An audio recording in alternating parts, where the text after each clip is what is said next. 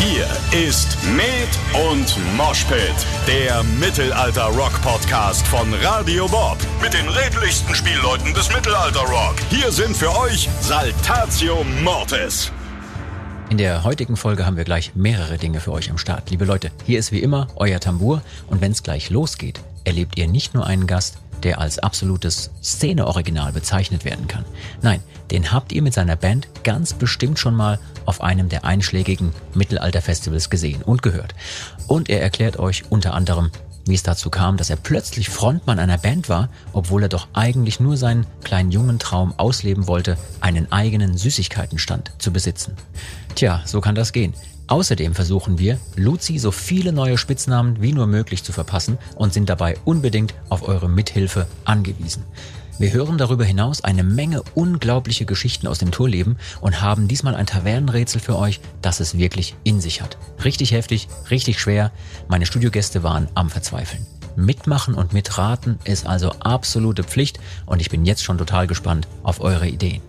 Der Folgentitel ist diesmal also Programm. Wir hatten während der Aufzeichnung mehr als einmal den Kopf voller Konfetti. In diesem Sinne, jetzt geht's los mit Episode 19.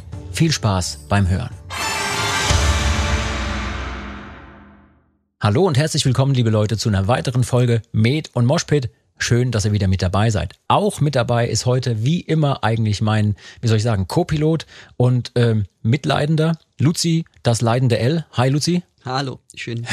ich habe mir vorgenommen, in jeder Folge kriegst du einen anderen Spitznamen. Oh, das ist ja? geil. Ich hoffe, deine Woche war einigermaßen gut. Wir haben ja, wie soll ich sagen, eine Großkampfwoche gerade, ja? Ja, brutal. Denn morgen ist einer der großen Tage. Willst du verraten, was morgen passiert? Also ich kann ja jetzt schon sagen, wir zeichnen die Folgen ja immer auf. Wir sind ja nicht live. Ne? Wenn die Folge rauskommt, das haben wir nicht in der Nacht vorher oder in dem Moment gerade gemacht, sondern wir zeichnen das immer auf. Und jetzt sind wir so ein paar Tage vor der Veröffentlichung der nächsten Folge. Und für uns ist es eine ganz besondere Woche, nämlich Luzi, was passiert morgen? Äh, unsere, unsere Zeit-Edition von der Für immer frei kommt raus. Ja, der Luzi hat nicht gestottert. Es ist wirklich unsere, unsere Zeit-Edition. Unsere, unsere Zeit. ja, ja. Ähm, wir hauen nochmal hier eine Special-Version des Albums raus mit jeder Menge Kram. Falls ihr es noch nicht mitgekriegt habt, guckt mal auf unsere einschlägigen Seiten. Da gibt's ganz, ganz viel zu entdecken. Jede Menge neue Songs, eine DVD. Ich weiß gar nicht. Wir, ich, wir schmeißen die Leute, glaube ich, zu mit Material. Kann das sein? Ja, schon, schon.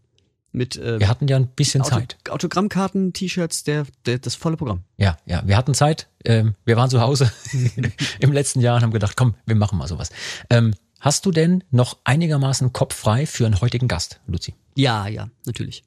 Hast du auch so ein bisschen, wie soll ich sagen, gut Luft getankt heute? Hast du genug Sprechluft heute übrig Sprech oder hast du sehr viel Dudelsack geübt in letzter Zeit? Ich, ja, ja ich übe total. Das, nee, ich habe, ähm, ich freue mich auch. Ich bin ja absolut äh, ausnahmsweise mal so ein bisschen vorbereitet und weiß diesmal auch, wer kommt. Das ist sehr gut. Da, da sehr freue gut. ich mich sehr. Weil ähm, unseren heutigen Gast mussten wir einfach einladen, nämlich äh, es gibt keine Möglichkeit daran vorbeizukommen, denn er ist zum einen ein wunderbarer Musiker, Sänger und Texter und mit seiner Band seit vielen, vielen Jahren in der im Mittelalter-Szene, in der Folkszene aktiv, um dort für euch, liebe Leute, auf den äh, Festivals zu spielen. Und ähm, zum anderen ist er einfach ein großartiger Kollege, den man immer wieder gerne trifft und mit dem wir uns seit vielen Jahren in den unterschiedlichsten Backstage-Bereichen die sprichwörtliche Klinke in die Hand geben. Er und seine Band, die kommen zwar aus dem hohen Norden, er ist aber alles andere als unterkühlt, auch wenn man das den Nordlichtern manchmal so ein bisschen nachsagt. Nein, er ist ein total warmherziger, sympathischer Zeitgenosse. Er ist, das kann Luzi auch bezeugen, überaus trinkfest. Außerdem ist er ein echter Charmbolzen, ja, der es mit seiner Stimme und seiner positiven Attitude schafft, das Publikum immer wieder um den Finger zu wickeln. Uns hat er gerade im kurzen Vorgespräch auch schon wieder um seinen Finger gewickelt. Und äh, ja, wie es sich für einen echten Sänger gehört, hat er natürlich auch multiple Persönlichkeiten. Eine besser als die andere, ist klar. Und wie er die so auslebt, das erzählt er uns im Laufe dieser Episode hoffentlich. Ähm, vielleicht habt ihr das schon erraten, um wen es sich handelt. Natürlich ist es von der Band Fersengold der liebe Malte. Moin Malte, schön, dass du da bist. Ja, hallo liebe Leute. Ich freue mich auch wahnsinnig und muss erstmal diesen ganzen, äh, dieses ganze Lob verarbeiten, was ich da gerade gehört habe. Es ist ja, Ja. es trieft ja richtig hier Ja, ich habe äh, den Funk. bemüht, ich habe mich bemüht, ein bisschen tief zu stapeln, ja, damit du nicht Ja. äh, direkt, Das- man muss ja bei Sängern immer ein bisschen vorsichtig sein, ja. Habe ich gemerkt, es sind so ein, zwei Sachen irgendwie hätten noch fallen können eigentlich, aber schon, es war aber schon ausreichend, würde ich sagen. Malte, bevor wir gleich loslegen, ich wollte noch ganz kurz nachträglich dir alles Gute zum Geburtstag wünschen, denn du hattest vor ein paar Tagen Geburtstag, richtig? Ja, Dankeschön. Ja. Und äh, hast du ordentlich gefeiert? Wir haben äh, tatsächlich äh, gefeiert und zwar auch auf der Bühne. Wir haben ein Konzert gegeben in Bremen, in meiner Heimatstadt. Boah. Da haben die eine Bühne direkt an die Weser gebaut. Ähm, die ist dann auch noch hinten durchsichtig gewesen. Das heißt, du konntest vom Publikum aus äh, durch die Bühne gucken auf die Weser. Ganz einzigartiges Ambiente. Also ähm, falls ihr da mal die Möglichkeit habt, Seebühne heißt das. Seebühne Bremen wird sicherlich nochmal passieren nächstes Jahr, übernächstes Jahr. Das Ähm, klingt super. Da haben wir gespielt und es war äh, ein toller Abend. Ne? Aber obwohl Ja. mittlerweile ist ja so, kennt ihr beiden ja auch, man freut sich ja nicht unbedingt mehr, wenn man älter wird. Ja, wobei, ich würde dann sagen, du bist jetzt im besten Alter, ne? Ab einem gewissen Alter ist bei uns Männern ja sowieso egal. Wir können uns dann auch daneben benehmen. Davor heißt es immer, wir sind unreif. Ab dann heißt es, wir sind Kindsköppe. Also alles richtig gemacht, würde ich sagen. Ja. Malte, ich weiß, dass du selber von dir mal gesagt hast, dass du eigentlich eher so ein Spätzünder bist, was das Musikmachen angeht. Wann fing diese Reise Musikmachen denn für dich persönlich an? Ja, die ist tatsächlich recht spät angefangen ähm, im Vergleich zu meinen Kollegen. Äh, ich bin aus einer Familie, die sehr bodenständig quasi äh, mich erzogen hat und mir ein bodenständiges Leben vorgelebt hat. Ähm, alles Handwerker, Kaufleute. Und ähm, ich bin halt kulturell gar nicht mit Musik in Berührung gekommen. Äh, außer beim Blockflötenunterricht an der Grundschule und da habe ich äh, die erste und einzige fünf meines Lebens. nicht die einzige, nicht die einzige, aber die erste. Pass auf, perfekt. Ohne dass du es weißt, wir hatten in unseren Podcast-Folgen so oft schon Leute, die schlecht in Musik waren in der Schule und dann äh, auch Profimusiker geworden sind. Oder ne, unseren Sänger, ich meine, du weißt, wie sportlich der ist, der hatte, glaube ich, auch eine 5 in Sport Ich glaube, ja. Oder eine 4 minus, ex- irgendwie sowas. Also, Der Bock war zu hoch wahrscheinlich. was weiß ich. Ja, aber trotz der bodenständigen Familie sozusagen äh, und nur der Blockflöte in der Grundschule hast du es ja doch irgendwie geschafft, ja, ich habe zu werden. ich hab halt äh, Lust gehabt, ähm, Tin Whistle zu spielen. Damit fing das eigentlich an. Ich habe Irish Folk gehört sehr gerne und habe mir dann eine Tin Whistle gekauft. Und das ist ja ein sehr einfaches, zugängliches Instrument. Mhm. Ja, und äh, habe dann ziemlich schnell meine Erfolge auch auf dem Ding gehabt. Und dann bin ich so ein bisschen in diese ganze Szene reingewachsen. Die, da ging das halt los mit diesen äh, mittelalterlichen Veranstaltungen, Live-Action, Roleplay und so weiter und so fort. Und äh, wo dann auch die Flöte ganz gut zum Einsatz kam. Und da ich schon früher Gedichte geschrieben habe, schon in meiner frühen Jugend, habe ich dann einfach angefangen, Liedtexte zu schreiben und die zu performen. Also das war dann so mit, weiß nicht, so mit 20 rum oder sowas, war ich dann Mhm. vielleicht das erste Mal 2021, dass ich irgendwo auf einer Taverne in einem also irgendwo auf einem Tisch gestanden habe, richtig, und äh, dann von dort aus, wie man sich das so vorstellt, irgendein äh, Gedicht rezitiert habe. Oder Hast du deine vorgesungen habe. Weisheit ins Publikum runter rezitiert sozusagen, ja? Äh, ja, kann man so nennen. ich war damals immer sehr aufgeregt, das heißt, ich brauchte irgendwie so ein paar Atü, irgendwie, bis ich mich auf den Tisch gestellt habe. Dementsprechend ähm, schätze ich mal, meine Textsicherheit war damals ungefähr genauso gut wie jetzt. also Doch nicht. so schlimm. Aber so ging das los, ja. Luzi, du spielst ja auch Tin Whistle. Ich habe es ja gerade am Dienstag gehört. Wir haben am, am Dienstag äh, ein bisschen Kleinigkeiten geprobt oder so. Wann hast du denn mit deiner Tin Whistle angefangen? War deine Tin Whistle, Luzi, eigentlich vor dem Dudelsack oder Nee. danach? Die kamen sogar lange danach. Also Ich habe Ah. tatsächlich direkt mit Dudelsack angefangen. Und Mensch. Das, wo ich jetzt gerade höre, dass du mit Tin Whistle angefangen hast, da ist ja aber auch gar nicht der, also der Schritt zum Dudelsack ist ja gar nicht weit. Mensch, aus dir hätte was werden können. Ich habe ich hab mal drüber nachgedacht. Aber, äh, du, ihr könnt euch vielleicht dran erinnern, ähm, an die Zeit damals, äh, es gab so viele Dudelsack-Bands. Also wenn man auf irgendeine Veranstaltung gegangen ist, dann standen da eigentlich drei, vier Bands rum. Also ich nenne es jetzt auch mal Bands. Das waren oftmals so zusammengewürfelte Haufen, wo Leute sich zwei Trommeln gekauft haben oder irgendwas derartiges und andere sich dann diese Marktsäcke gekauft haben und haben dann da mehr oder weniger äh, schief, manchmal auch ganz nett, halt Musik gemacht. Und es gab halt so viele. Und ich war halt, ich komme ja, wie gesagt, man, ich fand Irish Folk geil und ich fand eher die sanf sanf sanfteren Töne schön, nicht so dieses Quäkende. Und dementsprechend äh, habe ich mich dann entschieden, lieber unerfolgreich zu sein. Das wollte ich dich immer schon mal fragen. Hast du, hast du denn jemals schon mal einen Dudelsack in der Hand gehabt? Hast du mal einen gespielt? ja, klar. Ah, Scheiße, das habe ich nicht Habe gesehen. ich, nee, ge gespielt nicht. Gespielt also nicht? ich habe ich hab's versucht. Also ich habe auch mal drüber nachgedacht. Natürlich habe ich mal drüber nachgedacht, mir einfach mal so ein so ein Hümmelchen oder irgendwie sowas zu kaufen oder ein, ähm, und dann mal da, weil im Grunde genommen, ich kann ja auch Blockflöte spielen ein bisschen und so. Das ist so von der von der Technik her, also wenn das jetzt keine Illenpipe ist oder oder kein kein komischer spanischer Sack oder sowas, Mhm. sondern diese einfachen Marktsäcke sind, die lassen sich ja glaube ich relativ simpel dann, wenn man ein bisschen Erfahrung hat, fingertechnisch spielen. Aber das mit diesem Rumgeblase und diesem lauten Ton, dem man ständig ausgesetzt ist, dem Boden. Ja. Ich meine, was ich total gerade spannend finde, jetzt schon am Anfang deiner Erzählung ist, auch du hast so eine Vergangenheit im, im Lab-Bereich oder ich sag mal in diesem Folk-Mittelalter-Bereich allgemein, haben ganz, ganz viele, die auch in der Mittelalter-Szene irgendwann landen. Ähm, wann war denn für dich klar, das Rezitieren von Gedichten auf einem Fass mit so und so viel Atü reicht dir nicht mehr. Du möchtest gerne mit so und so viel Atü auf einer Bühne richtig singen. das hat gedauert. Also tatsächlich ist Fersengold damals entstanden in dieser Taverne, von der ich eben erzählt habe. Das war in einem Kulturzentrum in Ostholz-Scharmbeck, meinem Heimatort.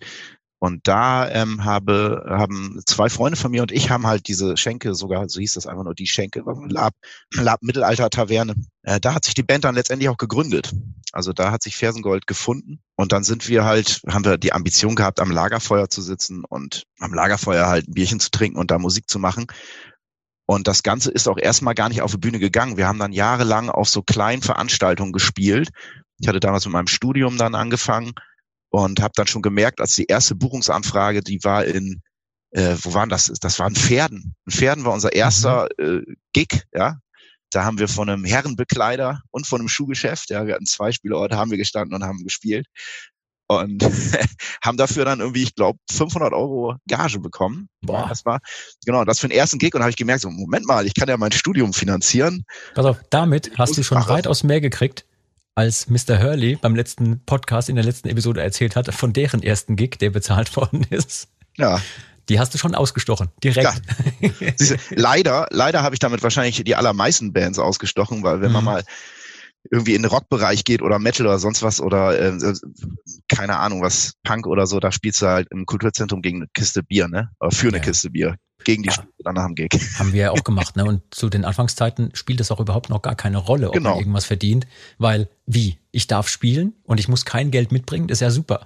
ja, perfekt. Sag mal, Malte, welche Rolle hat denn dein Bruder gespielt? Weil ich weiß, der, der ist auch Musiker und ähm, der ist ja auch aktiv in, in der Band und, und hat das lange auch, äh, ich glaube, ein bisschen vor dir gemacht und so. Welche Rolle hat er gespielt? Hat er dich auch beschallt zu Hause mit Musik?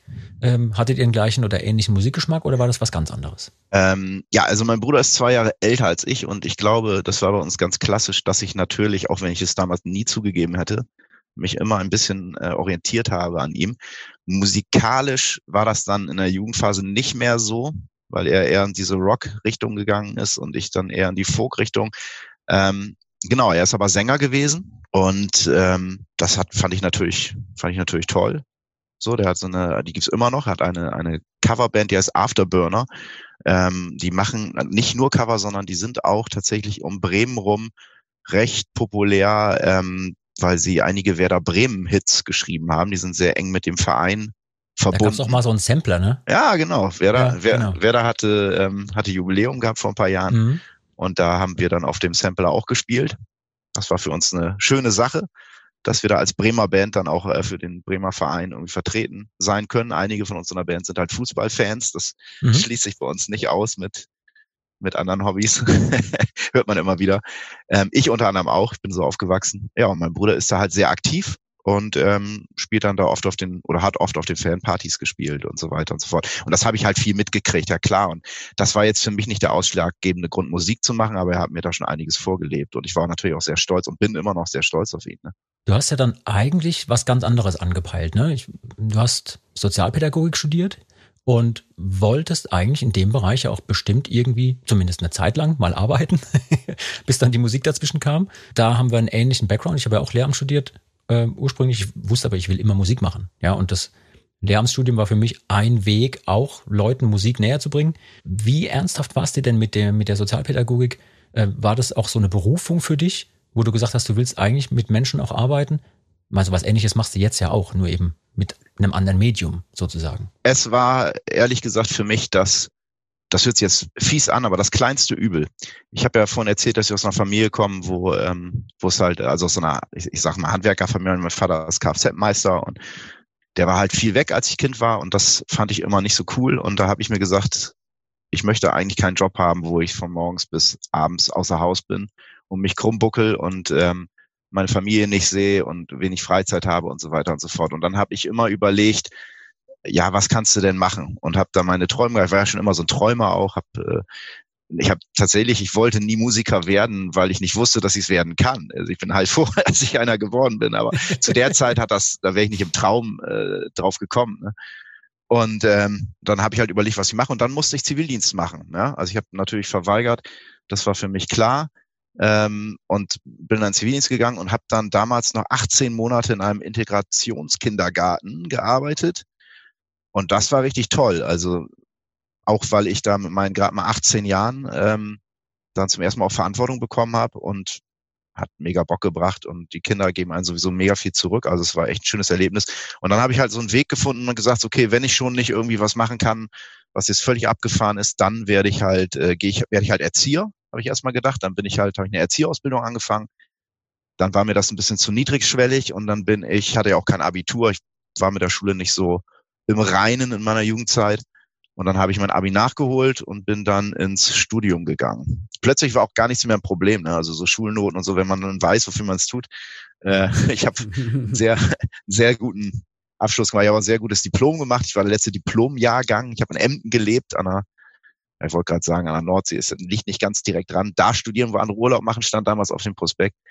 Und ähm, da bin ich dann hingegangen und habe da studiert. Genau, und habe dann äh, das Diplom gemacht, aber auch, weil ich weiß oder weil ich wusste, dass meiner Familie das sehr viel wert ist, dass ich was in der Tasche habe. Mhm. Und ähm, als ich dann fertig war mit dem Diplom, habe ich mich mit meiner damaligen Freundin, die auch Sozialpädagogik studiert hat, allerdings in Hannover, also wir haben uns nicht an der Uni da kennengelernt, haben wir uns selbstständig gemacht. also und dann haben wir einen Süßwarenladen aufgemacht. Dann haben wir in, äh, einen Süßwarenstand gehabt auf Mittelaltermärkten oder auf Festivals. Mhm. Den gibt's übrigens immer noch, die Süßkrämerei. Mhm. Ja, mhm. die ist auch auf dem MPS ab und zu mal, aber auch auf dem Mera Luna oder sowas findet man die. Und äh, das ist meine meine Ex, sozusagen die Ellie, die macht das mit dem Marco zusammen seit vielen Jahren schon und hat den Laden weitergeführt. Wir hatten zwischenzeitlich drei Stände und ein Ladengeschäft in Hannover in der Limmerstraße und haben da ähm, traditionelle Süßwaren verkauft. Also ich kenne mich mit Süßwaren aus. Ein bisschen. Mensch, sehr geil. Und auch wiederum das hat was mit der Musik zu tun. Denn äh, meine Freundin, meine damalige, ist ja mit einem, ähm, hat ja versucht, unsere CDs zu verkaufen, während wir gespielt haben und kurz danach in so, mit so einem Bauchladen. Und äh, irgendwann hat sie sich überlegt, wenn der Bauchladen jetzt, also wenn wir nicht spielen, was macht sie denn? Und dann hat sie halt gedacht, so, ja, ich bin hier auf historische Veranstaltungen, was gibt's hier nicht? Süßkram. Und hat angefangen halt dann äh, im Bauchladen mit Süßwaren vollzuladen und hat am Ende dann irgendwann mehr Geld verdient, als wir mit der Band an Gage bekommen haben. es hat sich überhaupt nicht mehr gelohnt, die CDs zu verkaufen. Und äh, dann sind wir auf die Idee gekommen, hey, wir werden einfach, ich meine, was überlegt man sich, wenn man ein kleiner Junge ist, ich werde Feuerwehrmann oder ich werde halt Bonbonverkäufer, ne? Und ich bin Bonbonverkäufer ja. geworden. Geil. Perfekt. Ist ja auch super. Ne? Also eigentlich perfekt austariertes Konzept. Stell dir mal vor, Luzi, wir hätten das damals so gemacht. Der Mümmelstein mit seinem Bauchladen. Ja. Verkauft zwischendurch Bier oder Met. Der hat alles, oder sowas in der Art. alles in Grund und Boden verkauft. Oh, Mensch, und Jahre später müssen wir immer noch Mucke machen. Verdammte Axt. Malte, ja. du hast dann, äh, soweit ich weiß, es war Anfang der 2000er, wo ihr euch gegründet habt, ne? 2003 oder 2003, so? 2003, ja. Genau, aber noch ne, andere Besetzungen, kleinere Besetzungen und so weiter. Und wie es halt bei Bands so ist, der eine kommt, der andere geht. Und ab wann war es denn für dich so, dass du gemerkt hast, wow, da geht was. Ich glaube, dass das jetzt hier mehr werden kann als nur die Beschallung für den Süßwarenverkauf, sondern da könnte wirklich was mit funktionieren. Wo du auch gemerkt hast, jetzt stecke ich so viel Herzblut hier rein, nicht nur, weil ich es gerne mache, sowieso, ne, auch nur für einen Kasten Bier, sondern ich merke, da geht was. Ja, es gab einen Moment tatsächlich, der sehr wichtig war ähm, für mich. Wir sind die ersten Jahre haben wir halt viel auf viel auch nur im Norden auf äh, auf Mittelaltermärkten auf kleinen Festen und sowas gespielt und dann sind so nach und nach meine Ursprungsmitglieder sind ausgestiegen aus verschiedenen Gründen. Der eine ist mehrfacher Vater geworden, der andere ähm, hat, wollte seine Freizeit anders verbringen, kennt ihr ja auch sicherlich. Mhm. Und äh, meine Sängerin, die dann die letzte im Bunde war, es kamen dann halt ein, zwei Leute dazu. Der Alexander, der jetzt mittlerweile, also der immer noch auf der Bühne steht, der war, ist damals schon ja. da gewesen. Ja, und äh, meine Sängerin damals ist dann irgendwann ausgestiegen, sehr unglücklich leider auch, ein paar Tage vor einem Gig, aber das ist eine eigene Geschichte. Und ähm, dann sind wir so ein bisschen in so ein Loch gefallen danach, weil wir waren ja. darauf ausgelegt, im Duett zu singen und haben das dann so mit Gastmusikern versucht, das hinzubekommen. haben uns dann so ein halbes Jahr lang damit rumgequält, das hat alles nicht funktioniert. Und dann waren wir eigentlich schon äh, ziemlich am Boden und es gab dann halt noch diesen einen Gig. Es gab noch einen Gig und zwar war das das Burgfolk Festival. Das muss 2010 gewesen sein. Und da haben wir dann uns nochmal wieder eine Gastsängerin geholt. Und das war der einzige Gig im Jahr, in dem Jahr dann. Ne? Also ich war auch tierisch aufgeregt irgendwie und ich, eigentlich war die Band schon zu Grabe getragen. Mein Süßwarenladen lief zu der Zeit sehr gut und alles war irgendwie so, ja, und ich habe ja, hab die Band ja geliebt, aber es war halt, wir wussten halt nicht mehr weiter. Und dann sind wir da auf die Bühne gegangen, wir waren der Opener. Also es war wirklich, ne, was, wie man so denkt, dann läufst du da halt so rauf. Und das war aber krass, weil im Nachhinein, also meine Erinnerung, das ist natürlich ein kleines Festival jetzt, wenn man so die ganzen anderen Bilder kennt von den großen Festivals, aber meine Erinnerung war das natürlich ein Riesenplatz äh, und der war voll. Die Leute waren alle da, obwohl wir halt als Opener gespielt haben. Und die haben so gefeiert und mitgesungen und ähm, wir haben da eine Stunde lang Konzert gemacht und ich war danach so geflasht, dass ich gesagt habe, ich, ich darf das Ganze nicht aufgeben, das geht nicht. Ich habe ich hab die Leute so so mit abgeholt hier. Wir haben mit der Band so da so geliefert gerade. Also musikalisch war das jetzt wahrscheinlich nicht so erste Sahne nach einem das Jahr ist nicht. völlig egal. Nicht ne? das, das Gefühl Aber zählt. Genau und äh, und da habe ich dann gedacht, nee, das geht nicht. Und dann hatte ich ich hatte noch so eine ganze Menge Songs rumliegen ähm, und habe dann so diese EP damals die Dreck am Stecken angefangen. Einfach habe gesagt, die machen wir jetzt. Und äh, dann haben wir uns zwei Gastmusiker dazu geholt. Das waren der Daniel und der Flo. Daniel an der Gitarre, weil die Sängerin auch Gitarristin war, war halt quasi auch immer bei uns dann, musste immer ersetzt werden. Und Flo halt an der Geige nochmal als zweiten Geiger dazu. Und dann ähm, haben wir in dieser Fünfer-Konstellation, in der wir dann zuerst waren, gemerkt, so, dass wir ein Alleinstellungsmerkmal haben, dadurch, dass wir zwei Geigen haben ähm, und dass das alles ganz wundervoll funktioniert. Und dann haben wir ähm, Oh, jetzt fängt ja einer an, Rasen zu mähen. Hört man das? Nö, alles gut, alles gut. Wir hören es nicht. Und selbst wenn, das ist eine schöne Untermalung. Ich sitze im Garten übrigens, hier für die Hörer mal. Ich bin äh, in meinem Haus sind gerade Bauarbeiten. Sie sind übrigens immer noch. Und deswegen habe ich mich in meine Gartenhütte verzogen und sitze hier ähm, bei schönstem Wetter draußen und habe gedacht, vielleicht zwitschert mal ein Vögelchen zwischendurch, aber es ist eher der Rasenmäher, der da rumzwitschert. Wir wollten ja heute, äh, nur für die Hörer da draußen, wir wollten heute Morgen schon mal äh, aufzeichnen und dann waren deine Handwerker so nett und haben einfach ein bisschen länger gearbeitet. Ja. Dann haben wir uns kurzfristig entschieden, ach, wir machen später weiter. Ja, die mühen sich hier ab. Ich wohne in so einem alten Bauernhaus, ne?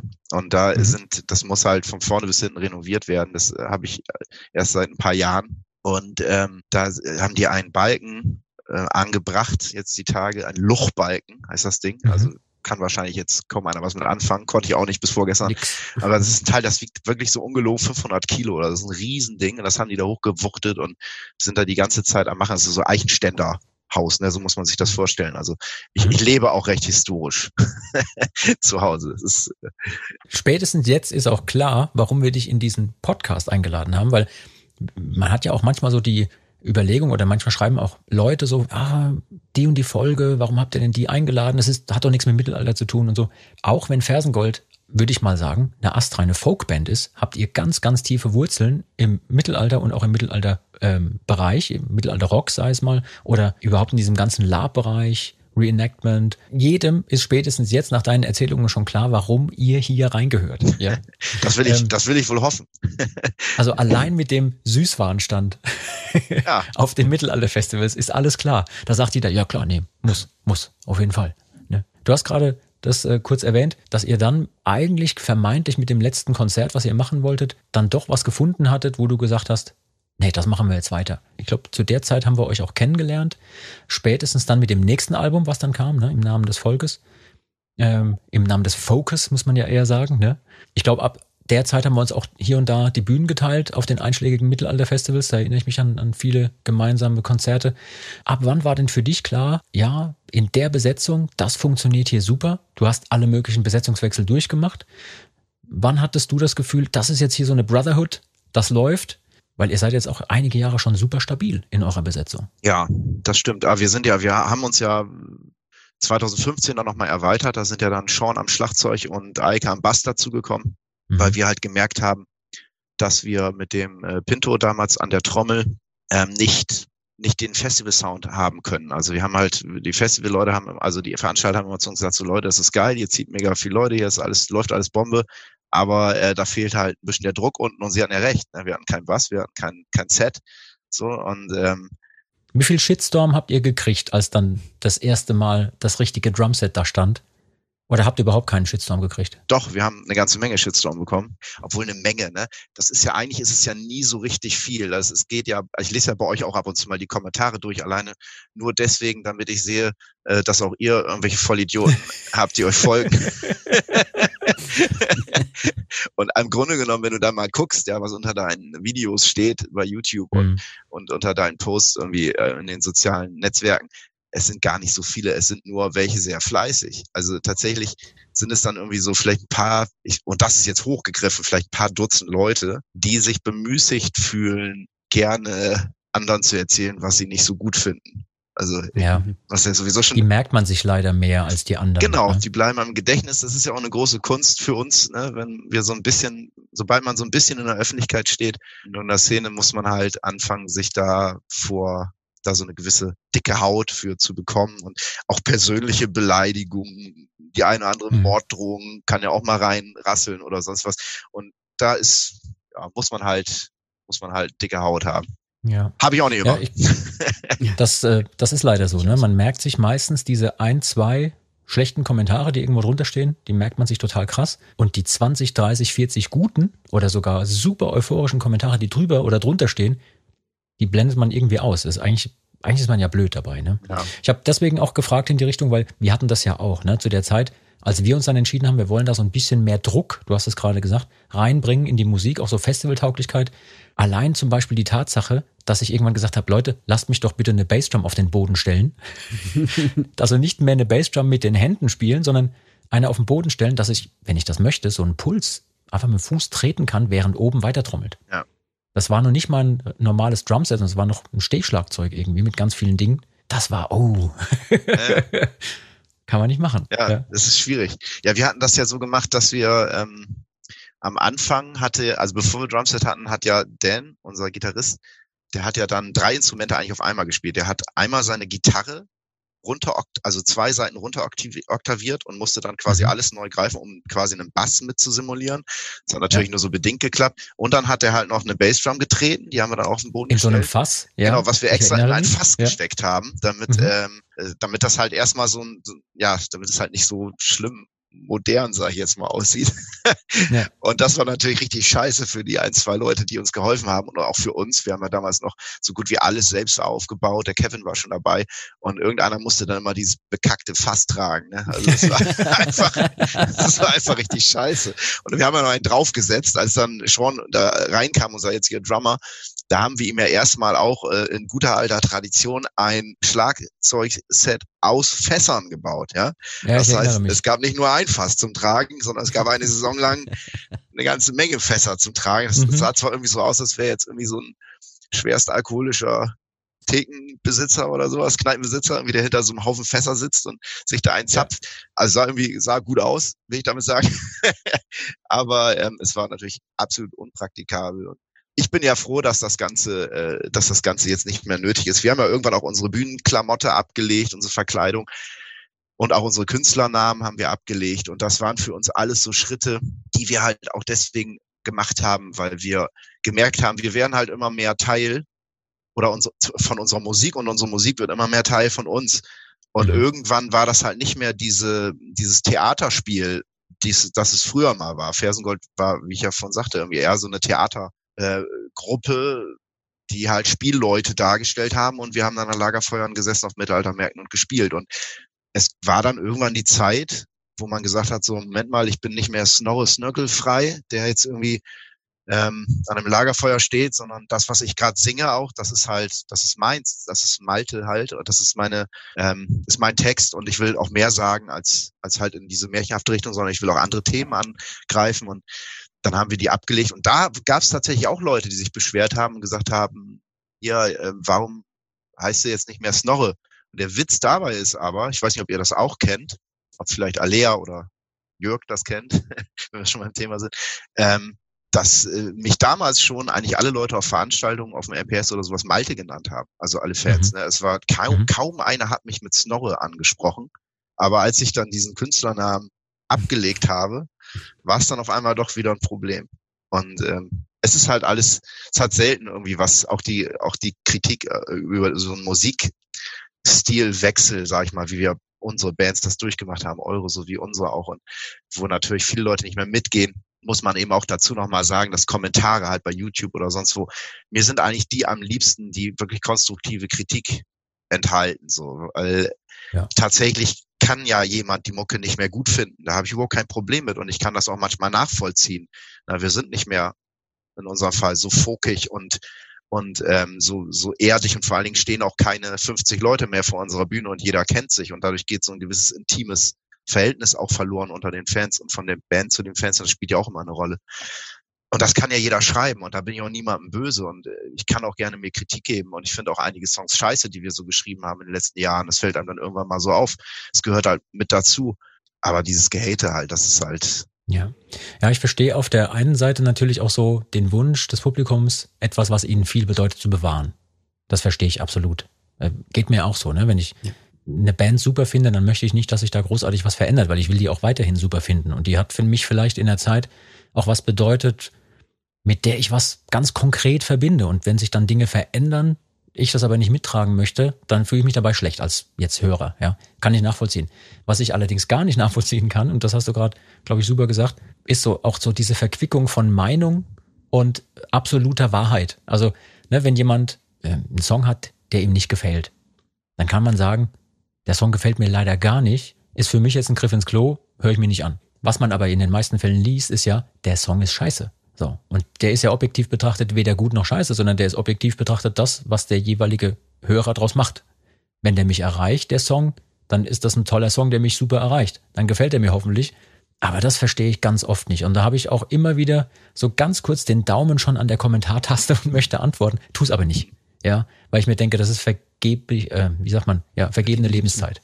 Ja. ja, oder Liebesmühe, genau. Du musst dir mal vorstellen, nimm dir mal die Zeit, einen Tag, und äh, verbringe den auf YouTube und nimm dir die Zeit, bei jedem Song, den du scheiße findest, drunter zu schreiben, wie scheiße du ihn findest. Meine, äh, das ist so die Frage, die ich mir stelle. So, was, was gibt einem das und wer, also wenn ich einen Song scheiße finde, warum soll ich, warum soll ja. ich mich damit beschäftigen? Ja? Aber klar, da geht es natürlich um ganz andere Sachen, da ist jemand enttäuscht ja. und sonst wie. Aber dennoch, es gibt auch noch so diese Leute, die einfach nur dann drunter die haben, glaube ich, einfach nicht so richtig viel zu tun in ihrem Leben. Wenn sie nicht gerade irgendwelche Autos aufschreiben, die vor ihrer Tür falsch parken oder so. Obwohl ihr bestimmt auch den ein oder anderen Hater abgekriegt habt, habt ihr euch trotzdem das Publikum richtig klassisch durch die Ochsentour erspielt. Ja, auch durch schwere Zeiten. Und wie bei allem, das trifft sich wieder. Ein guter Song ist ein guter Song. Du hast ganz kurz die Texte und die Inhalte mal gestreift. Ich persönlich finde, dass ihr richtig, richtig tolle Texte habt. Ja, da sind auch wirklich Nummern dabei, wo wir uns manchmal intern so unterhalten haben, so verdammte Axt, den hätten wir gerne selber geschrieben. Drecksack. Aber vielleicht kannst du uns da kurz mal mit, so gedanklich zumindest, auf so eine Reise nehmen. Was sind denn die Herausforderungen, wenn du jetzt als Malte für Fersengold äh, Texte schreibst? Weil ich möchte ganz kurz was zitieren, ja, bevor du meine Frage beantwortest. Ich zitiere etwas, was ich normalerweise nie zitieren möchte, aber ich mache es jetzt trotzdem. Ich zitiere Wikipedia. Pass auf. Die von Malte Heuer geschriebenen Texte erzählen oft Geschichten mit vielerlei Deutungsmöglichkeiten. Das Repertoire erstreckt sich von reinen Instrumentals über Trinklieder, Balladen und so weiter bis hin zu gesellschaftskritischen Liedern wie etwa Punsch statt Putsch. Ähm, und dann gibt's noch ein Zitat von dir. Es ist ja so, dass die Radiolandschaft ausgelegt ist, dass die Lieder nicht polarisieren und dementsprechend keine politischen Inhalte haben sollen. Eigentlich nichts, was irgendjemandem querliegen könnte. Da würde ich mir wünschen, dass das Radio wie früher ein paar Sachen ausgräbt, die die Leute auch mal zum Nachdenken bringen. Ja, und so weiter. Ich lasse ein bisschen was aus. Wir von Fersengold wollen das anders machen. Zitat Ende. Ich glaube, ich sollte öfter mal Wikipedia lesen. Steht da, wo das Zitat herkommt? Also das erste Zitat ist tatsächlich von Wikipedia und das zweite ist aus einem Interview, was du mal gegeben hast. Ja, ja, also das ist, gibt auch so ziemlich das wieder, was ich denke, war mir. Mhm noch gar nicht bewusst, dass das auch bei Wikipedia so steht, aber ja. Wie kommst du auf deine Inhalte? Jetzt, wenn wir, also ich weiß auch, wenn wir ähm, uns oft die Bühne teilen, wir machen wirklich wochenendweise nichts anderes, dass wir uns ständig begegnen auf Festivals. Wir hören ja eure Songs auch oft. Und was äh, für mich persönlich deine Songs ausmacht, oder eure Songs in dem Fall, auch wenn du jetzt die Texte geschrieben hast, ähm, ist, dass da ganz viele Geschichten erzählt werden. Wie kriegst du deine Inhalte verpackt? Wie schaffst du das? Oder woher nimmst du deine Inspiration? Das ist eine super Frage. Wenn ich wüsste, wie ich meine Inspiration so herbeiführen könnte, bewusst, dann würde ich wahrscheinlich. Wir verraten dann jetzt gleich, dass wir denken gemeinsam nach und dann verraten wir das Geheimnis und dann können auch wir endlich irgendwie Texte für Fersengold schreiben. Ja, und ich schreibe für euch, siehst du, dann äh, freut, sich mein, freut sich mein GEMA-Konto noch mehr.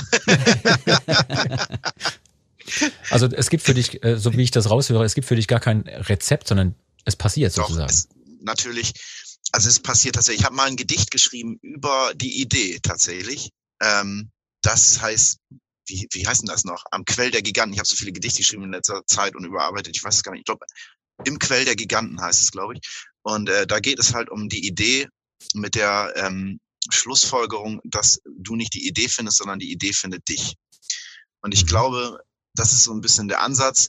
Was allerdings eine Voraussetzung dafür ist, ist, dass man mit offenen Augen durch die Welt geht. Also ich bin ein recht emotionaler Mensch, neige auch immer mal wieder ganz gerne in so tiefe Melancholie und habe aber dafür auch ein, also ich kann sehr viele Dinge, sehr einfache Dinge sehr, sehr schön finden, wenn ich dann spazieren gehe und äh, das so auf mich wirken lasse hier die Landschaft. Ich wohne weit raus auf dem Land, auch deswegen, weil ich einfach die Natur sehr, sehr liebe. Ähm, dann kommen halt, dann finden einen die Ideen dann eher, wenn, wenn man sich halt öffnet und sich halt von, von Emotionen mal durchspülen lässt. Das kann natürlich auch gut in der Stadt sein, das kann in verrücktesten Momenten sein, ähm, in der Kneipe, sonst wie. Und wenn das dann so ist, wenn ich dann irgendwie auf einmal irgendwas im Kopf habe, dann mache ich mir meistens eine Notiz äh, im, im Handy mittlerweile. Früher war es echt nochmal ein Blog. Und irgendwann setze ich mich dann hin und fange an, dann Lieder draus zu schreiben. Das können dann auch irgendwie ein, zwei mehr sein am Abend, weil die Ideen sind ja schon da. Ich finde, die Ideen sind das Schwierigste. Was drumherum ist, ist dann ja eher, hat ja schon was Mechanisches. Ne? Also wie man dann ist dann Handwerk, ja. Das Handwerk, ja genau, das ist das mhm. richtige Wort. Ja. Hättest du für jetzt jemanden, der auch vielleicht texten möchte oder das auch schon tut oder Leute, die auch selber aktiv sind in der Band, so einen Tipp für angehende Texter oder Leute, die sich gern verbessern wollen, woran man arbeiten kann oder was man vielleicht auch anders machen kann oder worauf du jetzt besonders achtest, wenn du so mit offenen Augen durch die Welt gehst, wie du dann deine Inhalte, deine Gedanken in die Texte reinbringst? Also ich habe für mich festgestellt, dass für mich das Allerwichtigste ist, was ich können muss, wenn ich Texte schreibe. Texte schreiben ist ja so ein bisschen wie so, wenn du die Idee hast, wie so Rätsel lösen, ne? Also so, man hat ja immer wieder ein Problem und muss irgendwie eine Lösung finden und so. Das macht ja auch, macht ja auch deswegen Spaß.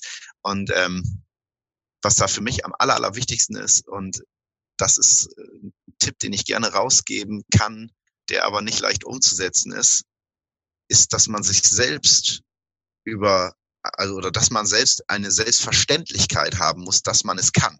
So, sobald du anfängst, bei mir ist es zumindest so, sobald ich anfange zu zweifeln an einem Thema oder an einem Text, habe ich große Schwierigkeiten, den zu Ende zu schreiben. Ähm, sobald ich anfange zu zweifeln, ob ich eine gute Idee hatte oder habe, passiert das Gleiche. Und wenn ich halt nicht darüber nachdenke, dann fällt mir das alles sehr viel leichter und ich kann, wie gesagt, dann auch ein, zwei oder drei Texte hintereinander wegschreiben, weil ich dann aber auch, nachdem ich den ersten geschrieben habe, mehr Selbstverständlichkeit wieder habe. Das heißt, wenn jemand zu mir kommt und sagt, ich würde gerne texten können, aber ich kann es nicht, dann muss der eigentlich erstmal anfangen, den zweiten Satz aus seinem, aus seinem Gedanken zu, zu streichen, ja, weil er weiß es ja vielleicht gar nicht, also er weiß ja nicht, ob er es kann. Er müsste es halt mhm. einfach ausprobieren. Und am besten, er würde sagen, ich würde gerne Texte schreiben und ich kann das. Ich setze mich hin. Scheitern kann man ja immer noch, aber dann ist zumindest die, äh, die Möglichkeit da. Ja, scheitern wird man früher oder später von ganz allein. Kennst du diese, diese Abfolge des kreativen Prozesses, die immer mal wieder gern zitiert wird? Hat mich gerade daran erinnert. Ähm, wir haben das ab und zu im Studio, zitieren wir das manchmal, wenn es schwierig wird. Äh, Lucia, erinnerst du dich, wie das war? Es gibt, es gibt da mehrere Dinge. Ich, ähm, ich weiß nicht, ob wir dasselbe meinen. Ich meine, Vielleicht kriegen wir es einigermaßen zusammen, dass wir dem Malte erklären können, dass wir jetzt hier gerade nicht nur Unsinn erzählen. also, Ab Nachfolge kreativ, fängt das mit Bier trinken an? Der, genau. Erstmal, erstmal kommt immer Bier, äh, Bier trinken kommt zwischendurch.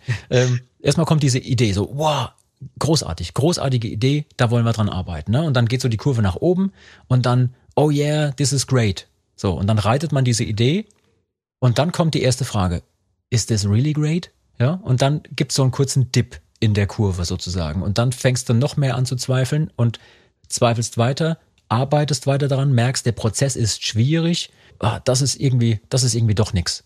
Das ist scheiße. Ja? So, ah nee, die Idee selber ist vielleicht doch gut, aber vielleicht sind wir scheiße. Ja? Wir können es einfach nur nicht.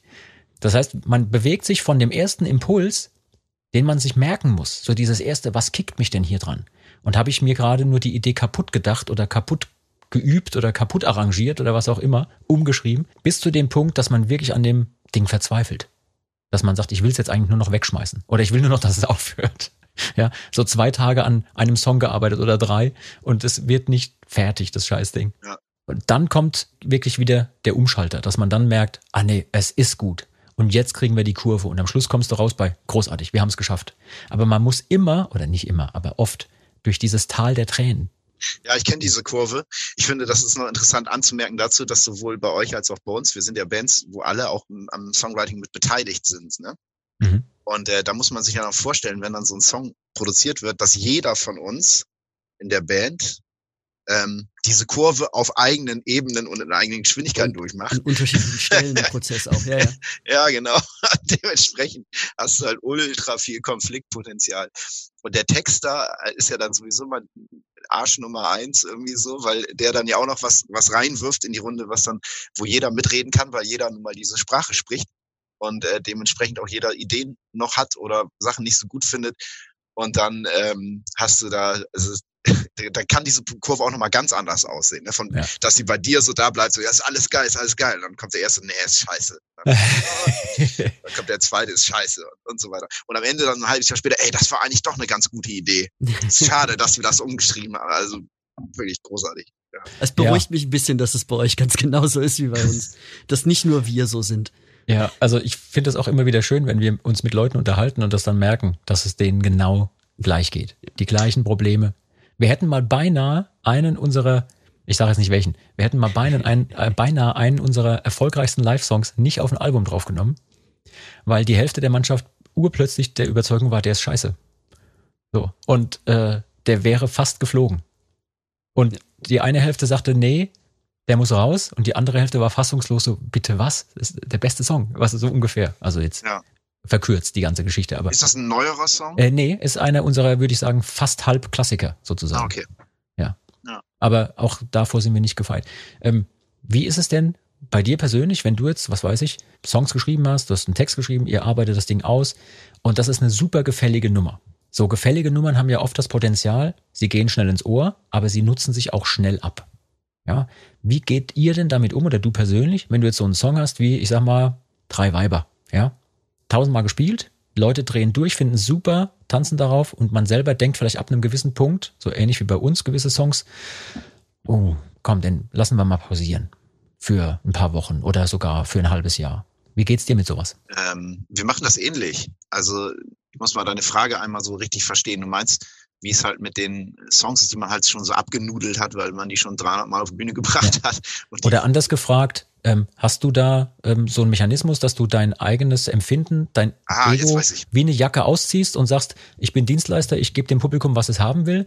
Oder sagst du, ja, nee, wenn ich das Gefühl habe, der Song hat sich abgenutzt, dann lassen wir den erstmal pausieren? Ähm, ja und nein. Also zum einen ist es so, dass wir wenn wir gar keinen Bock haben, einen Song zu spielen, dann bringen wir den hier auf die Bühne, auch nicht ja. nur fürs Publikum, Klar. weil das wäre ein falsches Signal, das würde man uns ansehen, spätestens mit irgendeinem passiven Effekt, dass wir das nicht richtig feiern mhm. auf der Bühne. Und deswegen machen wir das auch so. Also wenn wir zum Drei Weibers zum Beispiel ein gutes Beispiel, das ist ein Song, den haben wir halt früher tot gespielt. Da war allerdings unser Repertoire auch noch nicht so groß, dass wir 90 Minuten uns so viel aussuchen konnten, was wir spielen können. Das war da einer der Songs, die sehr gut gelaufen sind, die sehr gut funktioniert haben. Und der, da hat, ist in der Band halt so, da sagen wir alle so, oh, gut, wir nehmen den noch mal rein. Wir haben den jetzt ein, zwei Mal reingenommen, als wir auf diesen MPS Hockrock Geschichten unterwegs waren, weil wir wissen, das wollen da viele Leute hören und es tut auch nicht mehr weh, den zu spielen. Nicht auf mehr. auf der du, anderen Seite. Genau solche Songs haben wir, haben wir genauso. Also. auf der anderen Seite ist es, äh, ist es so, dass es dann aber auch Effekte gibt, auch bei dem Song, wo er schon nicht mehr so viel Spaß gemacht hat, aber auch ich erlebe es jedes Mal bei Fast voller Wein wieder, den wir fast traditionell immer ganz am Ende spielen, der einer der ältesten Songs ist, an denen, die wir überhaupt haben, habe ich 2005 oder so mal geschrieben. Und ähm, da ist es so, wenn ich dann merke, dass das Publikum da Spaß dran hat, dann überträgt sich das auch auf mich, beziehungsweise auch auf meine Kollegen. Das ist ja sowieso immer so ein Geben und Nehmen mit dem Publikum. Deswegen ist das ja auch so wichtig, dass wir wieder auf die Bühne gehen und Publikum da haben, weil ähm, das Publikum zieht Energie aus der Band und die Band zieht genauso die Energie aus dem Publikum. Und das ist dann ja so ein, so ein Zusammenspiel. Und auch so kann dann ein total ausgelutschter Song, wenn du merkst, dass die Leute mega Party machen, dann auf einmal in einem Emotionen her, hervorbringen wieder, dass es richtig Spaß macht, den zu spielen. Also das erlebe ich sehr oft.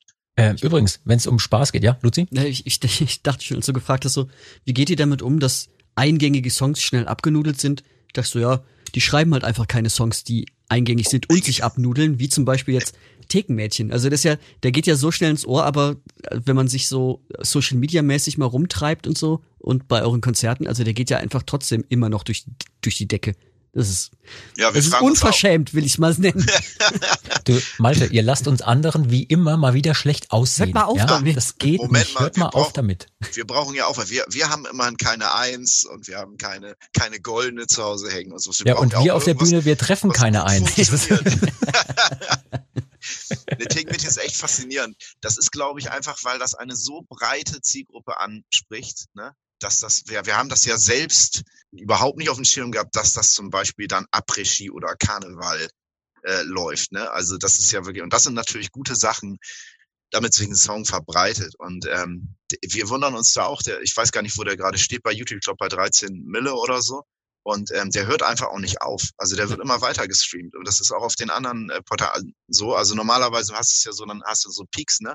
Hast einen neuen Song raus und dann läuft er halt so zwei, drei Monate recht häufig und dann sagt das irgendwann wieder ab. Und Thekenmädchen ist halt konstant seit anderthalb Jahren, nee, seit zwei Jahren jetzt schon, oder? Ja, das weiß ich selbst gar nicht mehr. Doch, seit zwei Jahren ähm, ist der halt am Rennen, ne? Und das ist natürlich schön, wenn wir noch zehn Jahre so weitermachen, haben wir ein Single Gold. Das wäre ja dann auch was. das ist schon. Nee, ist aber auch wirklich, muss man neidlos anerkennen, ist ein wirklich, wirklich toller Song. Also sowohl musikalisch als auch vom Text her. Ist wirklich super. Ist ein ähm, Treffer, ja. Übrigens, liebe Leute, wenn ihr da draußen mal wieder Lust habt, richtig tolle Songs zu hören und den Mittelaltermarkt zu Hause zu starten, im Wohnzimmer quasi, dann ist der Mittelalter-Rock-Stream bei Radio Bob genau das Richtige für euch. Dort findet ihr genau den passenden Soundtrack im Auto, zu Hause, bei der Arbeit. Ihr kriegt dort alles, was das Mittelalter- und Folkherz begehrt. Ähm, Malte, jetzt hatten wir das gerade von einem Song, der durch die Decke geht. Ein gewisser Erfolg bringt ja auch mit sich, dass man hier und da noch mehr spielt und vielleicht auch mal einen Auftritt hat vor zum Beispiel einem Fernsehpublikum. Und ich würde gerne eine Sache ansprechen, die mir immer wieder begegnet. Und vielleicht kannst du mit uns gemeinsam, also mit Luzi und mir jetzt zusammen, den Leuten da draußen mal ganz kurz verständlich machen, warum man beim Fernsehen Playback spielen muss. Denn ganz, ganz viele Leute kriegen eine Vollkrise, wenn eine ihrer Lieblingsbands im Fernsehen auftritt und nicht live spielt, weil sie es ja gewohnt sind, dass die Band live spielt und es ist eine tolle Liveband. Warum ist das so? Ihr habt das schon gemacht, wir haben das schon machen müssen. Warum muss man im Fernsehen live, äh, nicht live spielen, sondern warum muss man Playback spielen? Warum geht das nicht anders? Es sei denn, es ist eine wirklich darauf ausgelegte Sendung. Können wir das den Leuten erklären, damit die nicht ständig einen Herzkasper kriegen müssen, wenn sowas mal wieder passiert? Naja, es gibt, es gibt auch diverse Gründe, warum das so gemacht wird. Allerdings muss man auch einmal ganz kurz vorweg sagen, es ist nicht überall so.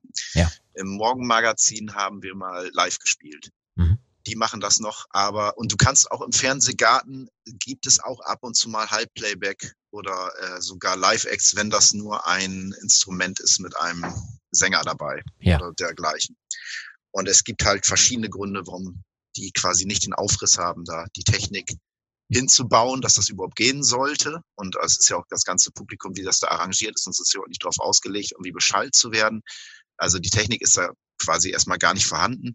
Das wäre vielleicht anders, wenn man es als Live-Sendung, also als Live-Musiksendung, es ist ja live, der Fernsehgarten als Beispiel, aber die, die Musik auf der Bühne ist meistens nicht live, dann ja. äh, ist halt nicht drauf ausgelegt. Und dann gab es halt einfach auch viele Fälle von, ähm, also in der Vergangenheit, von Leuten, die halt die Sendung dann sozusagen gecrashed haben, indem mhm. sie, ähm, um sich zu profilieren, um ihre Reichweiten zu erhöhen, um sonst was zu machen, ähm, dann einfach Scheiße gebaut haben.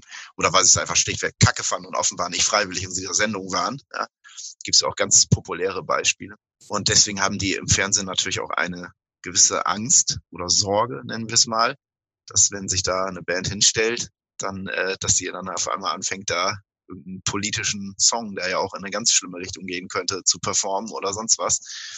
Ich glaube, also oder ich weiß, das spielt halt auch eine, eine Rolle. Ja. Und dementsprechend ist das alles nicht so einfach. Und man muss auch mal sagen, ich weiß ja nicht, wie ihr das damals gemacht habt. Wenn wir im Fernsehgarten Playback spielen, wir spielen ja trotzdem dann live. also Ihr spielt ja dann trotzdem dazu, ganz genau. Wir spielen tatsächlich komplett das, was wir auf der Bühne machen. Ich singe auch ja. komplett, wir singen alle Zweitstimmen. Das ist jetzt natürlich irgendwie egal im Grunde genommen, weil das äh, hört man ja nicht so richtig.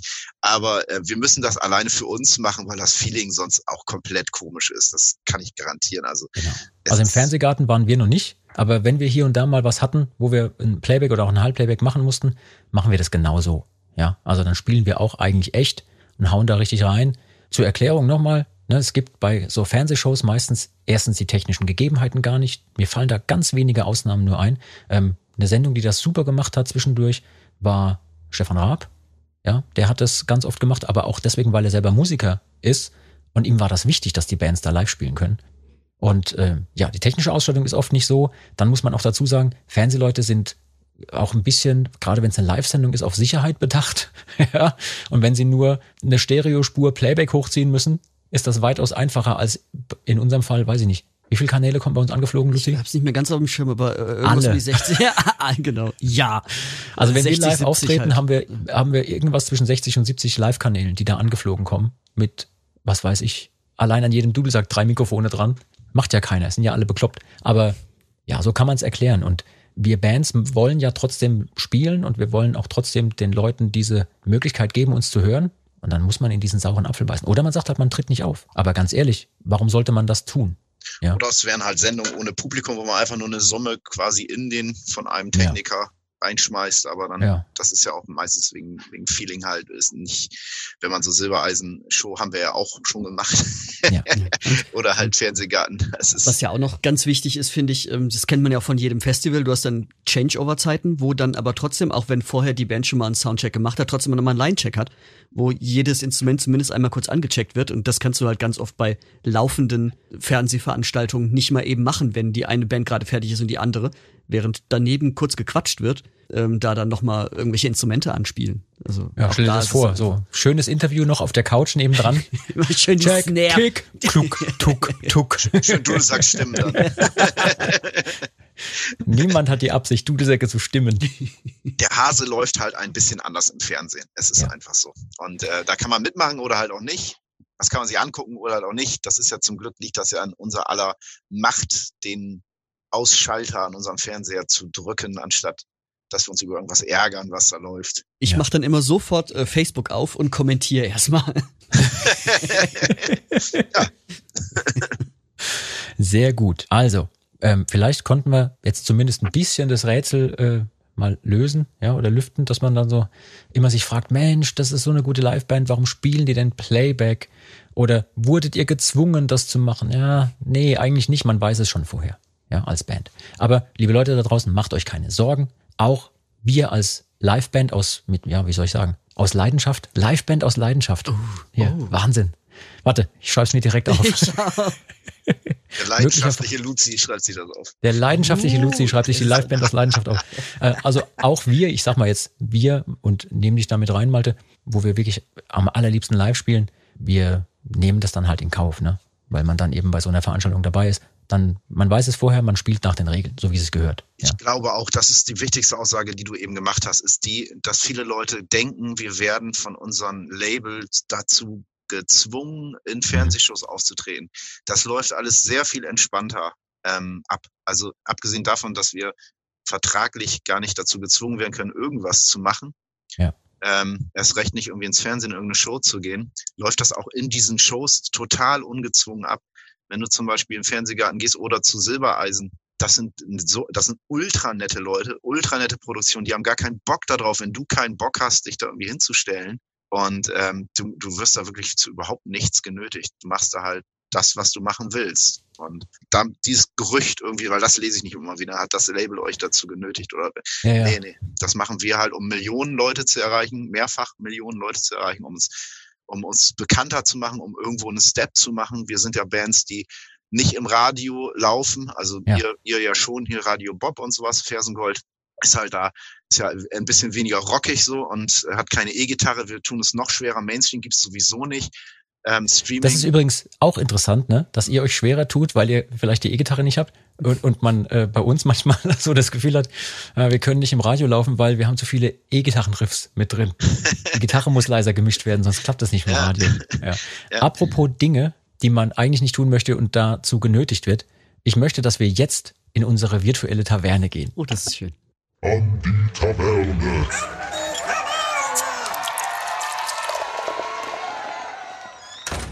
Also ich habe meine Korken schon in der Hand. Ja. Ich auch. Oh, oh, du hast mal wieder das Getränk am Start in. Ich Idiot habe wieder nur Wasser hier. Das ist ja, aber ich trinke mal einen kurzen Schluck. ich, ich bin gespannt, was jetzt passiert. Malte, das wird super. Also Ja. als allererstes äh, muss ich noch das Rätsel vom letzten Mal auflösen. Aber dann gibt's ein neues Rätsel. Und wir werden dann in dieser Taverne sitzen, in unserer virtuellen Taverne, beziehungsweise jetzt sitzen wir eigentlich schon drin. Du hörst im Hintergrund Tavernengeräusche. Die Luzi macht. Luzi macht, Luzi macht Live-Tavernengeräusche. Und dann werden wir diese Korken quasi als virtuelle Schnäpse zu uns nehmen. Und dann klingen wir so, wie wir normalerweise nach der Show an der Theke miteinander reden würden. Sehr schlau, aber schwer zu Ach, verstehen. jetzt erkenne ich dich auch erst wieder. Du bist der Schlagzeuger von Saltatio Mortis. Verdammt nochmal, ich frage mich die ganze Zeit, das Gesicht ist doch irgendwie geläufig. Ganz genau so. Und bevor wir damit jetzt gleich loslegen, dass wir wieder so reden, wie wir uns auch kennen, äh, löse ich noch schnell das Rätsel von letzter Woche auf. Äh, wir hatten in der letzten Folge gefragt, wer oder was bin ich? Und das Rätsel lautete folgendermaßen. Ich sitze im Kanal, dort am Ende vom Garten. Ich verstecke mich bei Anbruch der Nacht. Man sieht mich nie im Jahr, nur einmal im Frühling und einmal im Winter. Wer oder was bin ich? Luzi, du warst bei der letzten Episode dabei. Hast du mittlerweile rausgekriegt, was es ist? Ich habe wirklich noch mehrfach drüber nachgedacht. Ich bin nicht drauf gekommen. Das macht Okay. mich wahnsinnig. Dein erster gespannt. Tipp war ja äh, ein Rasenmäher. Ja, da war mir Ja. schon fast klar, dass Der zweite Tipp waren die Laichzeiten von Fröschen. Malte, hast du jetzt beim ersten Hören, da kannst, konntest du dir wahrscheinlich gar nicht merken, worum es da ging, aber hast du direkt eine Idee? Hälfte abgeschaltet. Ja, dachte Nee, ich ähm, mir. ich ich finde das mit dem äh, Froschleich finde ich sehr plausibel. Ja, ja. So. Und jetzt sage ich es euch, liebe Leute da draußen, ein paar von euch haben mir auch geschrieben, es ist der Buchstabe N. What? Der Buchstabe N. Ich sitze im Kanal. Dort am Ende vom Garten. Ich verstecke mich bei Anbruch der Nacht. Man sieht mich nie im Jahr, nur einmal im Frühling und einmal im Winter. Ah. Ist nicht schlecht? ah. Nee, das ist Ja. Das ist so ein, ähm, also ich habe ja alle diese Rätsel aus so verschiedenen mittelalterlichen Rätselbüchern. Also mittelalterlich, ne? Historisierende Rätsel. Die sind meistens wahrscheinlich aus der Neuzeit, nur irgendeiner hat dann gesagt, sie wären aus dem Mittelalter oder so. Pack mal das Wort Aber man- Spielmann rein, dann wird's Mittelalter. Genau, genau. Neben Ähm, Y. Spiel, Spielmann. Aber- Spielerei. Spielerei. Äh, diese Rätselei, ja, die ich hier immer, äh, die ich immer anbringe. Äh, Gerade diese äh, Wortgeschichten, die äh, gibt's relativ häufig. Also solche Dinge findet man oft. Heute machen wir es aber anders. Und zur Begrüßung gibt's erstmal einen virtuellen Schnaps. Hier einmal Brot. So. Luzi, ich will aber, dass du einen in echtes trinkst. Na, okay, Das ist ja also auch schon. Ja. Weil ich hier ein. Walter, hast du eigentlich was zu trinken? Ich habe ich hab was zu trinken. So was Gutes oder was Nützliches? Was Nützliches und Oh, sehr Gutes. gut. Sehr gut. So, pass auf. Es gibt jetzt ein Rätsel für euch. Ich muss zugeben, das ist ein bisschen schwer. Aber wenn ihr es nicht Nicht so das letzte. das war ja einfach. also, äh, wenn ihr es nicht wisst, ist nicht schlimm.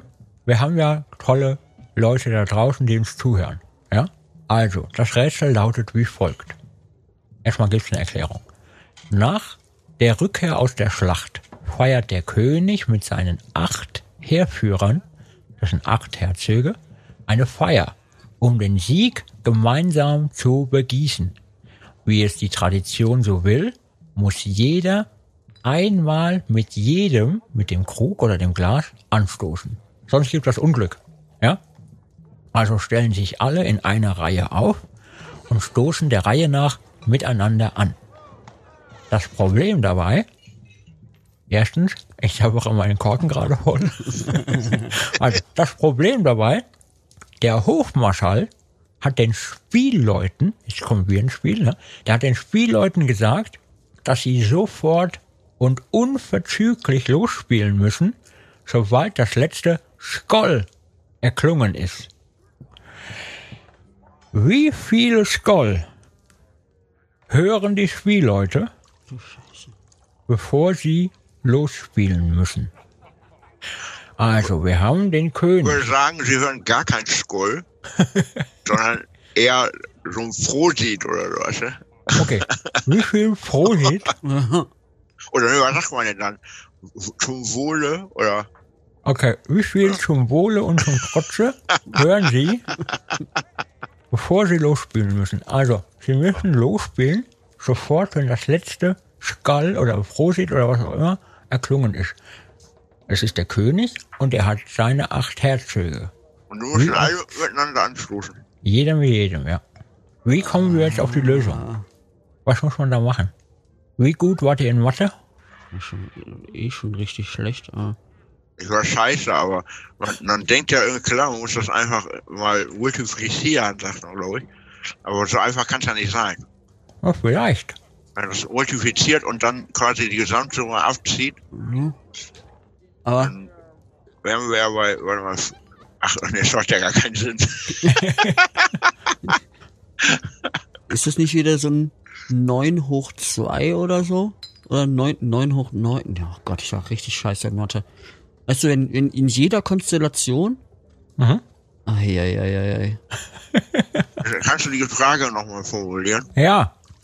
Also, nach der Rückkehr aus der Schlacht, ne, Nee, nicht die ganze Geschichte, nur die Frage. Wir haben noch keine Zeit. Also, die Spielleute müssen sofort losspielen, wenn das letzte Skoll erklungen ist, ja, oder der letzte Prost. ja. Wie viel Prost oder Skoll müssen die Spielleute abwarten oder wie viel werden sie hören, bevor sie losspielen? Oder anders formuliert, nach wie viel Skall oder Prost müssen sie so loslegen zu spielen? Weil ansonsten Kopf ab, ja? Der Hofmarschall versteht keinen Spaß. ja ich, ich sag gleich einfach mal, es sind acht Leute, acht Herzöge, ein König. Alle müssen miteinander anstoßen. Ja. Trinkt mal in der Zwischenzeit noch euren zweiten Schnaps. Oh. Ich sag jetzt einfach mal, um irgendwas gesagt zu haben, 64 Mal. 64? Ja. Ist das nicht ein bisschen viel? Keine Ahnung, ich habe mir gerade noch einmal den Taschenrechner angeschlossen und bin auf 8109 gekommen. Komma, 3, 4, irgendwas. Okay, was glaub, ich das schreibe mir falsch. das mal auf. Also, Lucy sagt, Nein, nein, nein, nein, das war keine offizielle Antwort. Ich, ich habe noch eine Zwischenfrage. Fangt ihr auch irgendwann an zu sabbern, wenn ihr die ganze den. Korn habt? Brutal. ich habe mich komplett vollgesabbert. Das ist doch das, was die Leute wissen wollen. Das ist das, was die Leute hören. wollen. Also, mir läuft auch schon überall hin. Also, liebe Leute da draußen, ihr müsst uns helfen. Ja, Lucy hat noch eine Idee. Ja, ich zucke mal 72. 72. Das ist ein ganz schön gewagter Sprung von 8109 runter auf 72. Man wird genügsam. Okay, habe ich mir aufgeschrieben. Die Kommazahl hat die stutzig gemacht.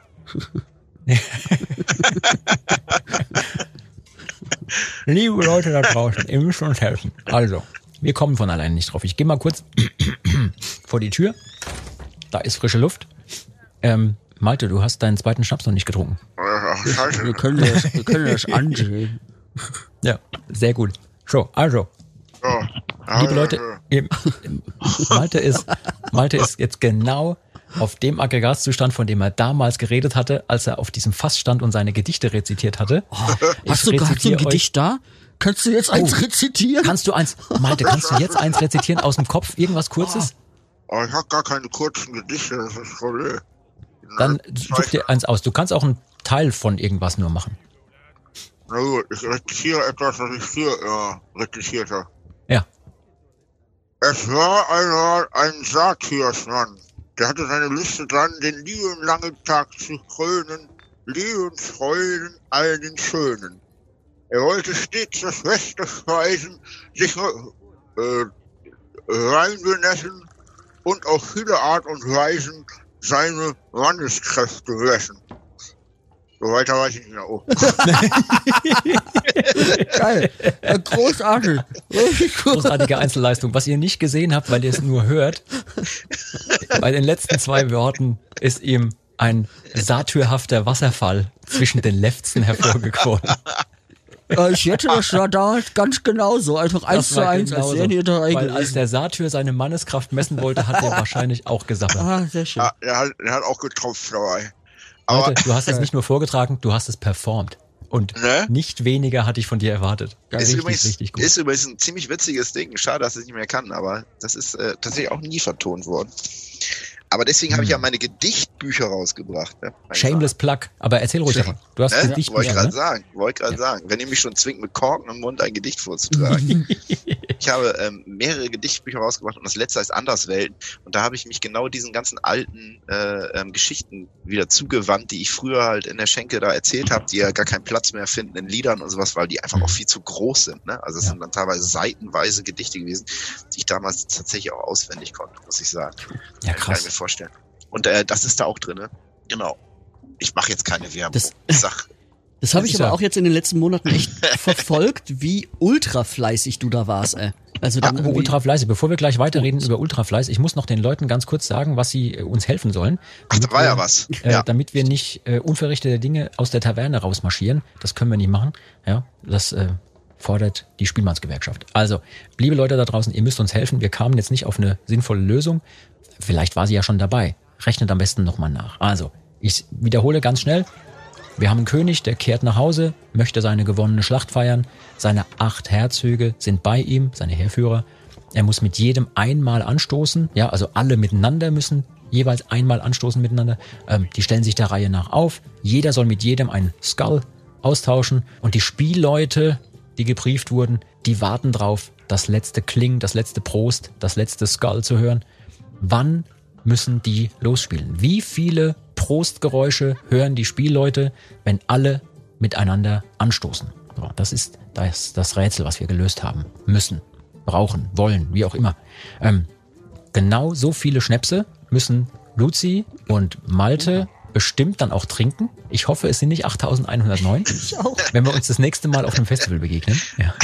64 gehen ja. Vor allem, vor allem, genau, 64 geht. Ja. 8109,3 war es irgendwie, ne? Irgendwie sowas. So- Den einen müsst ihr euch dann teilen. Ähm, nee, super. Äh, Ähm, Luzi hat übrigens recht, ihr seid wirklich furchtbar fleißig. Also äh, du bist sowieso fleißig, weil du baust irgendwelche Häuser um, machst da mit deiner Band rum, hast dir aber auch schon wieder die nächsten Dinge ans Bein gebunden. Erzähl uns mal ein bisschen was von Rummelracke. Rummelracke, ja, das ist ähm, ein Projekt gewesen, was ich in der pandemischen Zeit im letzten Jahr entwickelt habe. Meine Art und Weise, mit der Pandemie umzugehen, am Anfang war erstmal, ich weiß nicht, ob es euch auch so gegangen ist, dass ich erstmal in so einen Haufen Watte gefallen bin, als ich gemerkt habe, jetzt sind erstmal ein paar Monate lang keine Gigs. Das tat mir tatsächlich zu dem Zeitpunkt recht gut, muss ich ehrlich sagen, weil wir waren ja voll on Tour die ganze Zeit. Das hat sich aber ziemlich schnell eingestellt, dieses äh, Gefühl. dann wurde mir langweilig, ich habe alles vermisst. Er hat so ein, zwei Wochen gebraucht. Und dann war meine Art halt damit umzugehen, nicht dieses, ich verkrümel mich in der Ecke und ziehe den Kopf ein, sondern ich bin halt, ähm, bin halt aggressiv damit umgegangen und habe einfach angefangen, eine Kreativität auszuleben. Ne? Es ging am Anfang damit los, dass ich auf Instagram mit den Leuten zusammen Gedichte geschrieben habe. Dann habe ich halt ähm, angefangen, meine alten Gedichte wieder rauszuholen, Gedichtbände zu machen. Das musste ich auch machen, aus einem wirtschaftlichen Interesse heraus, weil ich hier, wie du schon sagst, viel umbauen muss. Das kostet sehr viel mehr Geld, als ich habe. Und ähm, ich musste dann irgendwie überlegen, nachdem nicht klar war, wie unsere Einkünfte überhaupt sein werden 2020, ob es überhaupt welche gibt, ähm, wie ich hier meine Umbauten weiter finanziere und habe deswegen auch aus diesem Gedanken heraus den ersten Gedichtband geschrieben. Das hat auch funktioniert, da habe ich noch zwei hinterhergehangen, weil ich ja viele Gedichte gesammelt habe, über die ganzen Jahre. Und währenddessen habe ich äh, einen neuen Charakter erschaffen, nämlich den Rummelracke, weil ich nämlich eine Drehorgel erstanden habe, recht günstig. Die Dinger sind sonst überhaupt nicht günstig, die Scheißteile. Sind mindestens so teuer wie ein richtig guter Dudelsack. Geht Drei Euro? 54 Euro. Krass. gut, guter Dudelsack. Achso, vier Euro. Das ist echt krass. Also diese Teil, diese Handwagen, die gehen ja, das habe ich auch nicht gewusst, deswegen erzähle ich es mal, die, die gehen ja bis, bis an die 20, 30.000 Ach Euro. was. What? Also wenn man mal irgendwo einen stehen sieht, der so ein Ding da kurbelt, am besten noch mit ein paar Trommeln dran und so und fünf Boah. Registern. Entweder der hat das Ding geerbt äh, und das ist seit Generationen im Familienbesitz oder der braucht den Euro nicht, den man ihm hinschmeißt. Dann sollte man Ja, den Wahnsinn. wahrscheinlich lieber dem demjenigen geben, der daneben sitzt und äh, was zu essen braucht. Aber ähm, ja, ich habe halt so eine kleine Handorgel gekauft. Das war ein Ausstellungsstück und die habe ich ziemlich günstig dann von einem Orgelbauer überlassen bekommen. Und die habe ich deswegen auch gekauft, weil die ist halt halb mechanisch. Ähm, da kann man MIDI-Dateien einspeisen und dann spielt die die Oh. ab. Also da ist ein Blasebalg drinne und da sind auch mit Magneten werden dann die Pfeifen angesteuert und so. Also die Pfeifen sind auch wirklich da. Das Geil. ist keine Box, wo was rauskommt, sondern das ist wirklich mechanisch. Aber du checkst halt so eine Kassette oben rein und da sind bis zu 400 Lieder drauf. Und man kann halt eigene Lieder dann schreiben, die auf MIDI-Dateien umbasteln und dann kann Perfekt. man in diese Kassette rein reinfeuern und kann die dann spielen. Und ähm, das fand ich so witzig, dass ich dann angefangen habe, mir einen Rummelcharakter zu bauen und für den Lieder zu schreiben. Daraus wurde dann letztendlich auch ein Community-Projekt, weil ich musste das ja irgendwie finanzieren. Ich hatte ja einfach, ich hatte zwar ein bisschen Kohle wegen der Gedichtbänder und weil der Fersen zum Glück auch noch einigermaßen solvent blieb, aber ich hatte halt nicht das Geld, um noch ein weiteres Musikprojekt aus dem Boden zu stampfen. Hab dann da halt so ein Community-Ding draus gemacht, es hat super funktioniert. Es haben, ich habe bei, bei Tippy ist das übrigens, ähm, das ist sowas wie Patreon, so eine französische äh, oder Seite mit französischem Ursprung äh, oder Herkunft. Und da ähm, habe ich dann, ich glaube, ich habe so 100 Tipper ungefähr und die geben mir monatlich so ein bisschen Kohle und damit baue ich halt alles auf. Und ich habe dann das so weit getrieben, nachdem ich eine CD gemacht habe, die dann auch an alle Tipper dann quasi umsonst irgendwie rausgeschickt wurde und so. Ähm, da habe ich zehn Lieder geschrieben, habe ich dann Anfang dieses Jahres mir eine Bühne in den Garten gebaut. Wie gesagt, ich wohne ja auf dem Land und habe auch einen recht großen Garten hier. Das ist hier so eine Hofgemeinschaft meiner Familie. Und habe mir eine richtig Holzbühne, so eine alte, ähm, so im Stile von zu irgendwo zwischen Mittelalter und 1910 in den Garten gekloppt und habe dann ein, ähm, wie nennt sie, ein Singspiel geschrieben. So heißt es, wusste ich vorher auch nicht. Ich habe neun Songs geschrieben, die in einer Folge hintereinander eine Geschichte erzählen. Mhm. Ich weiß gar nicht, ob ihr das kennt überhaupt. Das ist so ein Projekt, das heißt Des Teufels Spiel. Und habe dann einfach neun Lieder geschrieben, die ausproduziert ähm, und mit ein paar Leuten zusammen. Und äh, also alles low budget, ne? Weil auch wenn dann Tipper da waren, haben wir trotzdem dann so Kamera, viele Leute, die einfach so aus Bock geholfen haben ähm, oder für wenig Geld gearbeitet haben, Ausleuchter und sowas. Und dann haben wir hier in meinem Garten Party gefeiert und haben dabei ähm, Videos gedreht. Also haben diese Geschichte quasi abgedreht, haben Kulissen gebaut und so. Und ich finde, das ist ja ein völlig, ähm, das hört sich vielleicht komisch an, wenn man das selbst sagt, aber ein völlig underrated Ding. So, also das ist halt, weil ich da, ich habe halt keine Geld für, kein Geld für Werbung oder irgendwas ausgegeben. Ähm, immer nur bei Facebook auf meinen Seiten irgendwie mal so einen Post gemacht und das hat ein paar tausend Views haben diese Videos, aber da sind richtig geile Songs dabei, also die ich selbst auch richtig richtig gut finde irgendwie, also eine, insbesondere eine Ballade, ähm, die wohl das schönste Stück ist, was ich geschrieben habe in der ganzen Pandemiezeit und ich habe äh, ich mal nachgezählt, ich glaube, ich habe 42 Songs veröffentlicht in der Pandemiezeit ähm, Wow. und noch eine ganze Menge mehr geschrieben, so, ne? Und ähm, also stand jetzt. und ähm, genau, das ist die schönste Ballade ist eigentlich bei diesem Singspiel dabei, die heißt Ich komm dich holen. Das geht um den Tod, der kommt. Und äh, ja, es hat ultra Spaß gemacht. Ne? Also das stand sowieso im Vordergrund. Im Vordergrund stand halt dieses kein Geld dafür ausgeben, dass eine Community das Ganze finanziert und ähm, und dann einfach nur feiern. Und da waren ja dann auch andere Kollegen mit dabei. Da waren, äh, war ja der Peter, also der Hauptmann Feuerschwanz kam mich besuchen hier und hat hier Urlaub gemacht bei mir und hat dann auch mitgespielt. Oder Simon äh, cool. von den Pulveraffen war dabei, der eh ein guter Freund von mir ist und dann natürlich hier vorbeigeschneit ist. Und Lars von Commis Vagantis für die Mittelalter äh, Leute unter euch kennen, die bestimmt auch so eine klassische Dudelsack-Band. Ähm, und Marlene von Eclipse, die die Geige eingespielt hat und, und so weiter und so fort. Also das, ist, das war, war ein riesen, also ein ganz wundervolles, ganz spaßiges Projekt. Und ich hoffe auch, dass ich die Zeit haben werde, da nochmal weiter zu schreiben, diese Geschichte weiter zu schreiben und da quasi so eine never ending Story äh, draus machen kann. Das klingt richtig super spannend. Also da werde ich auch auf jeden Fall nochmal reingucken. Ja, lass das mal in die Story hauen. Also wenn ihr das jetzt hier Ja. hört, äh, guckt mal auf Instagram, auf unserem Kanal äh, in die Story, dann verlinken wir da mal so ein Video von. Luzi, du hast es ja auch geteilt damals, den Ja, ja. Song. Vielen lieben Dank dafür. Das war fand ich ein das geiles, großartig. geiles Ding. ey. Ja, es ist auch so, dass ähm, man ist ja heutzutage darauf angewiesen, wenn man kein Geld in Werbung steckt, dass irgendwie man irgendwo von irgendwo irgendwelchen Support bekommt und äh, irgendwo Reichweite gewinnt. Ansonsten funktioniert ja gar nichts mehr. Die Algorithmen sind ja mittlerweile echt fies aufgestellt Mhm. in den ganzen Ja, aber wie geil ist unsere Community, sage ich mal, die Leute, die wir erreichen Woche für Woche, die uns wirklich unterstützen, die uns auch wirklich die echten Platten, die echten CDs noch abkaufen sozusagen, ähm, da Geld in so ein zum Beispiel Pledge-Konzept stecken. ist ja Wahnsinn, ist ja richtig super. Ja, Ja, total großartig. Also da merkt man auch wieder, ähm, wir haben halt den großen Vorteil, als äh, während Fersengold und auch ihr habt denselben als Saltatio Mortis, dass wir halt so lange schon uns vom Bodensatz quasi herausgespielt haben, dass wir so viele Menschen kennen, die uns seit so vielen Jahren begleiten und so großartig draus sind und und und so auch auch ja einfach einfach am Ja. Start sind für so eine Geschichte. Das ist kann man einfach nur noch mal ein ganz, ganz großes Danke rausschicken an, an alle euch da draußen, die ihr uns zuhört und uns seit Jahren vielleicht sogar unterstützt und verfolgt. Wir wissen, das ist nicht selbstverständlich. Wir wissen das super zu schätzen. Ihr ermöglicht uns, diesen ganzen Wahnsinn so zu leben, wie wir es da, da draußen so tun. Aber ihr ermöglicht euch damit natürlich auch, dass wir weiter Musik für euch machen können. Und äh, danke dafür. Also richtig, richtig toll. Ähm, Malte, du hast gerade von Geschichten gesprochen, die man in so ein Singspiel machen könnte. Ich habe ja vor, mit euch allen irgendwann, also alle Menschen, die ich getroffen habe, auf und neben den Bühnen dieser Welt, irgendwann das Singspiel des Lebens zu schreiben. mit ganz vielen Geschichten von unterwegs, weil wir Musiker, wir erleben Dinge, wenn du die manchmal erzählst, schütteln alle mit dem Kopf und sagen, das hast du dir doch gerade ausgedacht, stimmt doch nicht.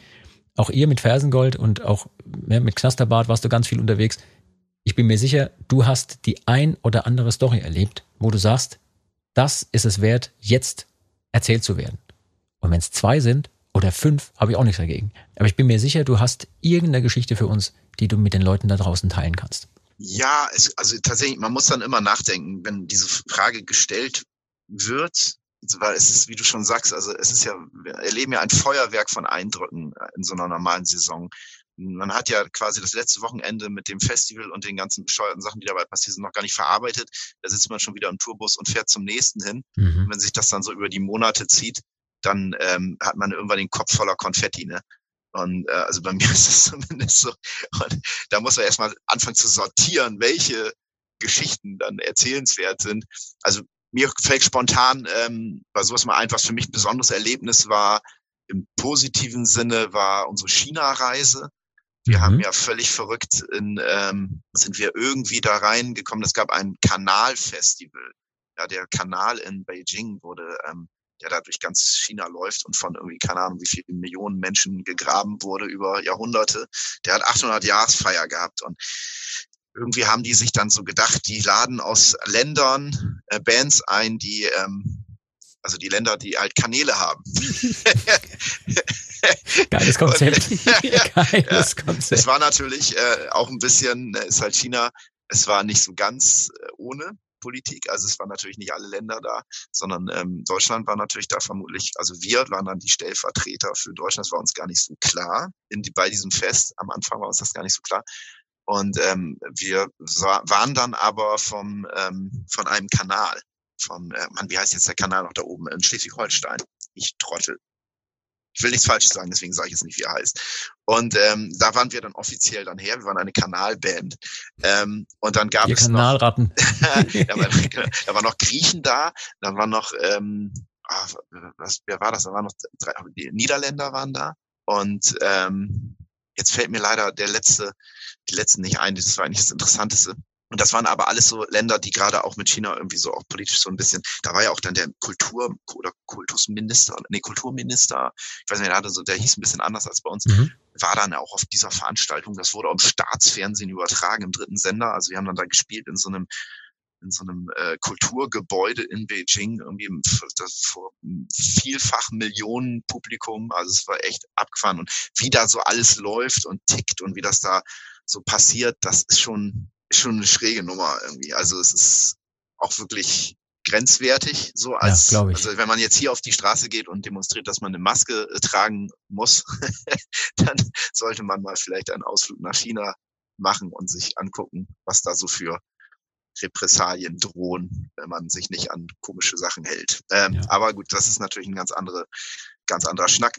Wir haben die, äh, das auch als sehr nett erlebt natürlich. Wir hatten einen eigenen ähm, hatten einen eigenen Betreuer äh, quasi, Mr. Gao, der ähm, auf einem sehr interessanten Englisch uns immer erzählt hat, was wir tun. War der, war der sehr gut? War das der Super-GAU? Ah!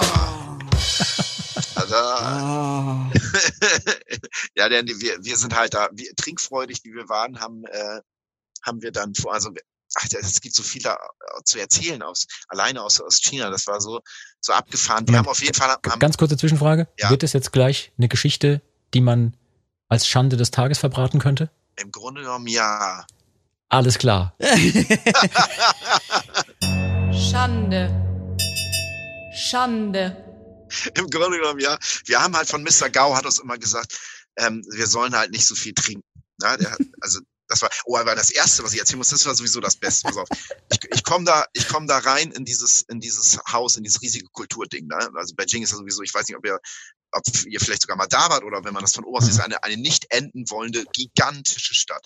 So, ähm, und da ist natürlich alles überdimensioniert. Und dann, wir kamen in dieses Kulturgebäude und dann waren da überall natürlich auch diese Digitaltafeln und alles über aufgezeigt. Und dann war da so eine, die niederländische Band wurde da so ausgestrahlt, ähm, hing da auf so einem riesigen ähm, Bildschirm und ich komme so rein und guck die so an, guck mir diesen einen Typen an und denk so, Alter, den kennst du doch.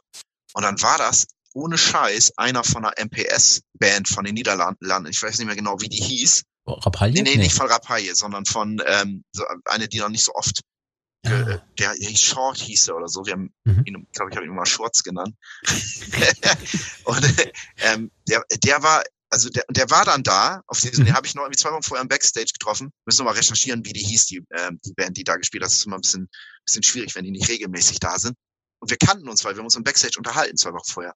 Und dann kommt ich da rein und dann sehe ich den Typ und dann kommt der da um die Ecke und wir gucken uns an und denken so, das kann ja wohl nicht angehen. Wir muss haben nach uns letztes, Beijing reisen, um Genau. den Niederländer wieder wir haben uns in Hohenweststedt auf dem MPS getroffen vor zwei Wochen und zwei Wochen später stehen wir auf einer internationalen Veranst Kanalfestival, das Kanalfestival, äh, in, in Beijing, in einem Kulturhaus und stehen uns gegenüber und denken das ist ja wohl völlig abgefuckt.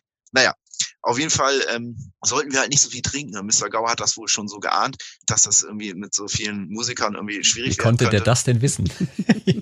Und wir haben dann, wir haben dann echt, äh, also insbesondere Eike und ich, ähm, insbesondere ich, äh, wir haben es dann übertrieben. Wir haben irgendwann eine Kneipe gefunden, ne? Also das war auch gar nicht so leicht. Und dann sind wir da so richtig versackt. Und das war dann auch noch genau der Tag vor dem, äh, vor dem Gig. Also wir haben zwei Gigs da gehabt. Und das war der wichtige Tag. Und ähm, ja, dann war ich doch recht verkatert am nächsten Tag auf der Bühne. Meine Kollegen waren überhaupt nicht amüsiert, zu Recht. Äh, aber ich, ich Was, was hast ja- du denn so, was wurde denn so gereicht in der Kneipe? wenn ich das noch wüsste, dann wäre das keine richtige Party gewesen. Konntest, nee, nee, wir haben da tatsächlich auch so einen, so einen Schnaps getrunken. Ne? So, kannst du einen empfehlen, so einen chinesischen, ich weiß echt selbstgebrannten? nicht, ich weiß nicht mehr, wie die heißen. Wir waren da, wir haben vorher haben wir uns ein äh, paar Biere gekauft und dann waren wir in der Kneipe und haben da einfach alles mögliche getrunken, was wir in den Finger gekriegt haben.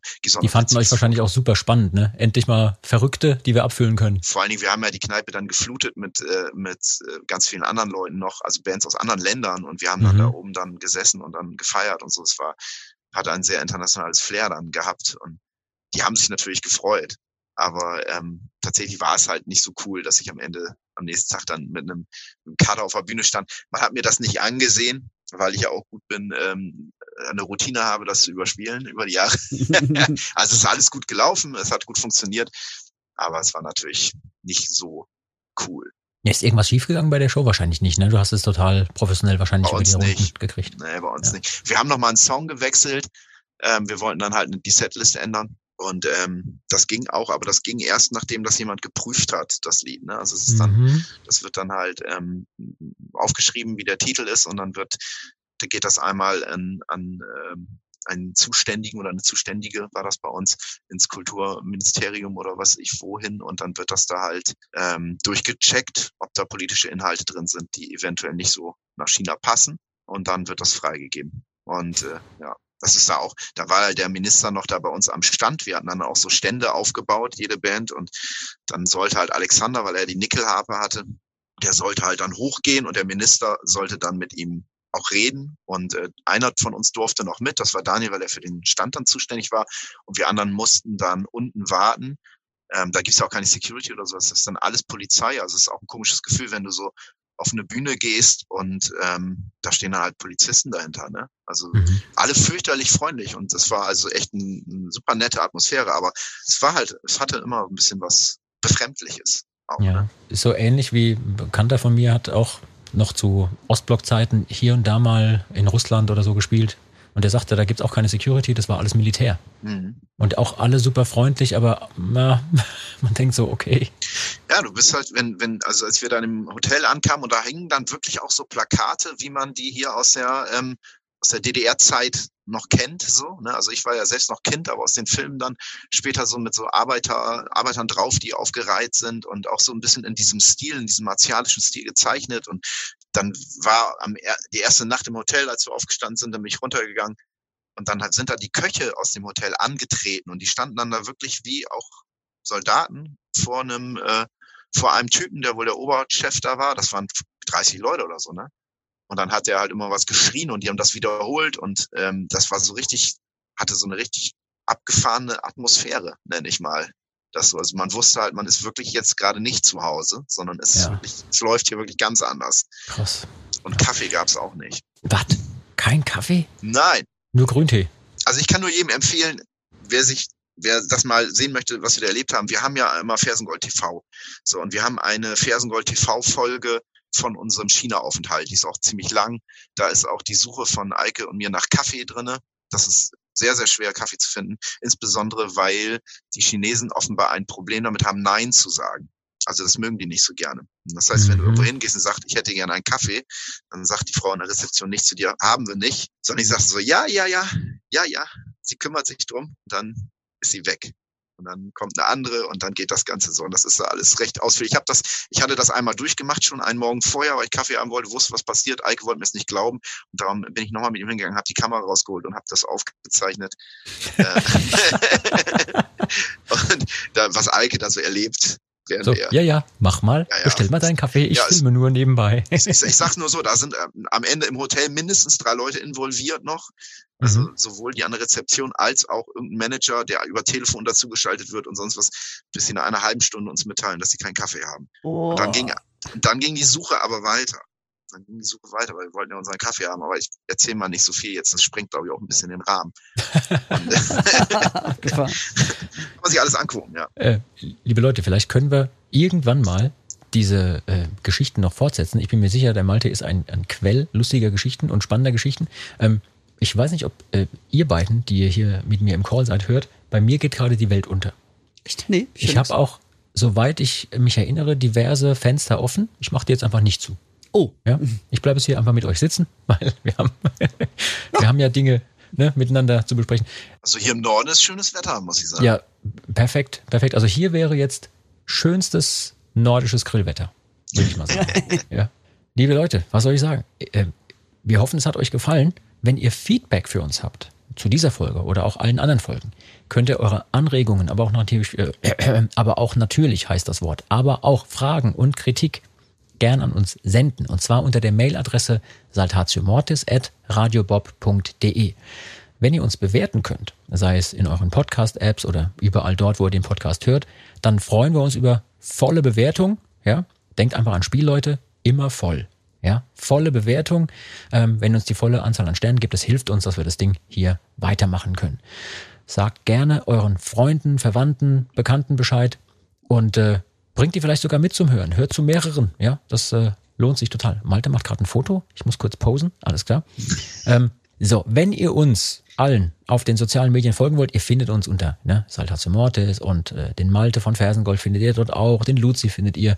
Ähm, der heißt sogar Luzi das L, soweit ich weiß. Heißt du eigentlich Luzi das leidenschaftliche L vielleicht? Das kommt auf, äh, auf den Tag an.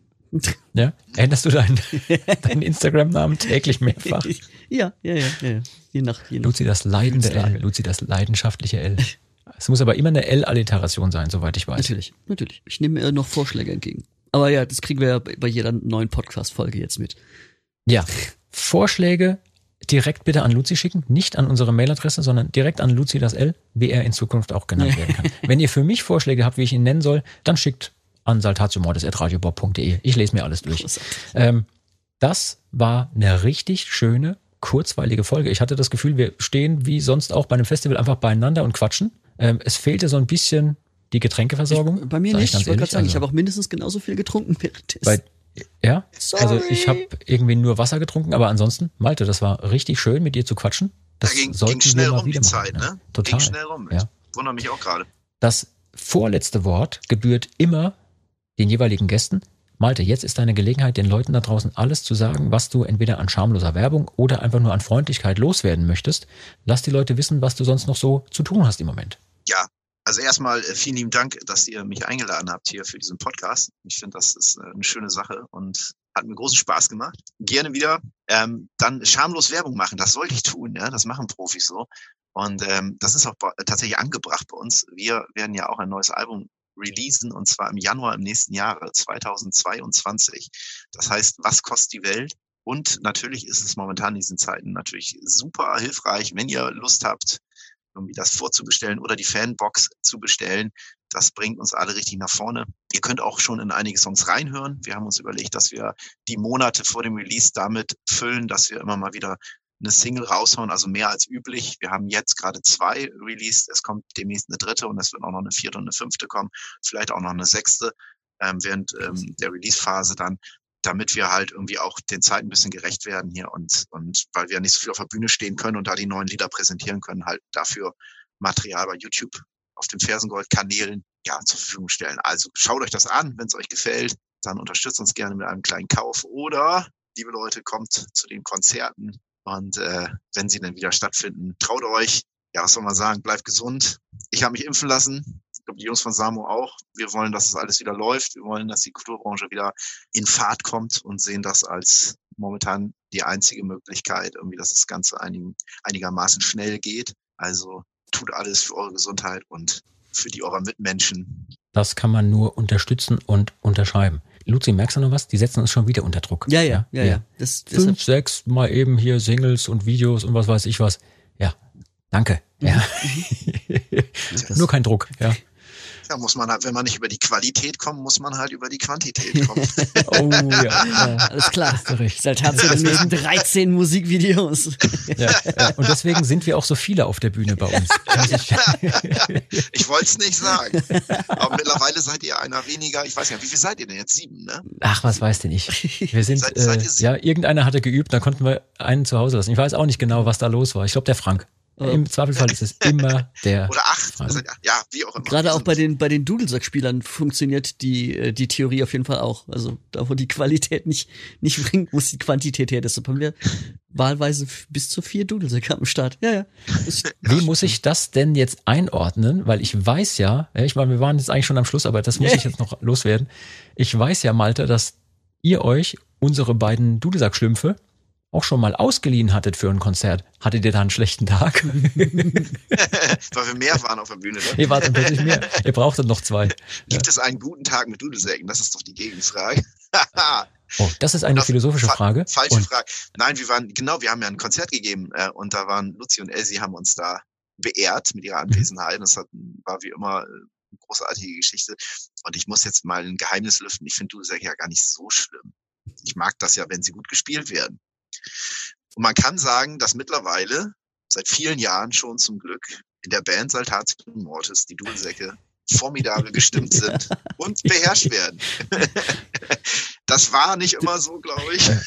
man muss jetzt, jetzt kurz dazu sagen, äh, kurz bevor Malte diesen Satz so ausgerutscht hatte, hat Luzi einen ausgefüllten Überweisungsträger in die Kamera gehalten mit der Bankverbindung von Malte. Ähm, so, ich finde, das ist auch das beste für diese tolle Folge. Das war das beste Schlusswort überhaupt. Und wir haben auch Fragen, die wir in Zukunft noch klären können. Gibt es überhaupt gute Tage mit Dudelsäcken? Wahnsinn. Liebe Leute, das war's für heute in dieser Episode. Dankeschön, Malte. Dankeschön, Luzi. Wir sehen uns sowieso demnächst, ja, weil wir mal wieder auf den gleichen Festivals wahrscheinlich spielen, nehme ich mal an. Wir verabschieden uns und sagen Tschüss. Bis zum nächsten Mal. Ciao. Ciao. Das war Med und Moshpit, der Mittelalter-Rock-Podcast mit Saltatio Mortis, ein Radiobob Original-Podcast. Mehr davon jederzeit auf radiobob.de und in der MyBob-App. Radio Bob, Deutschlands Rockradio.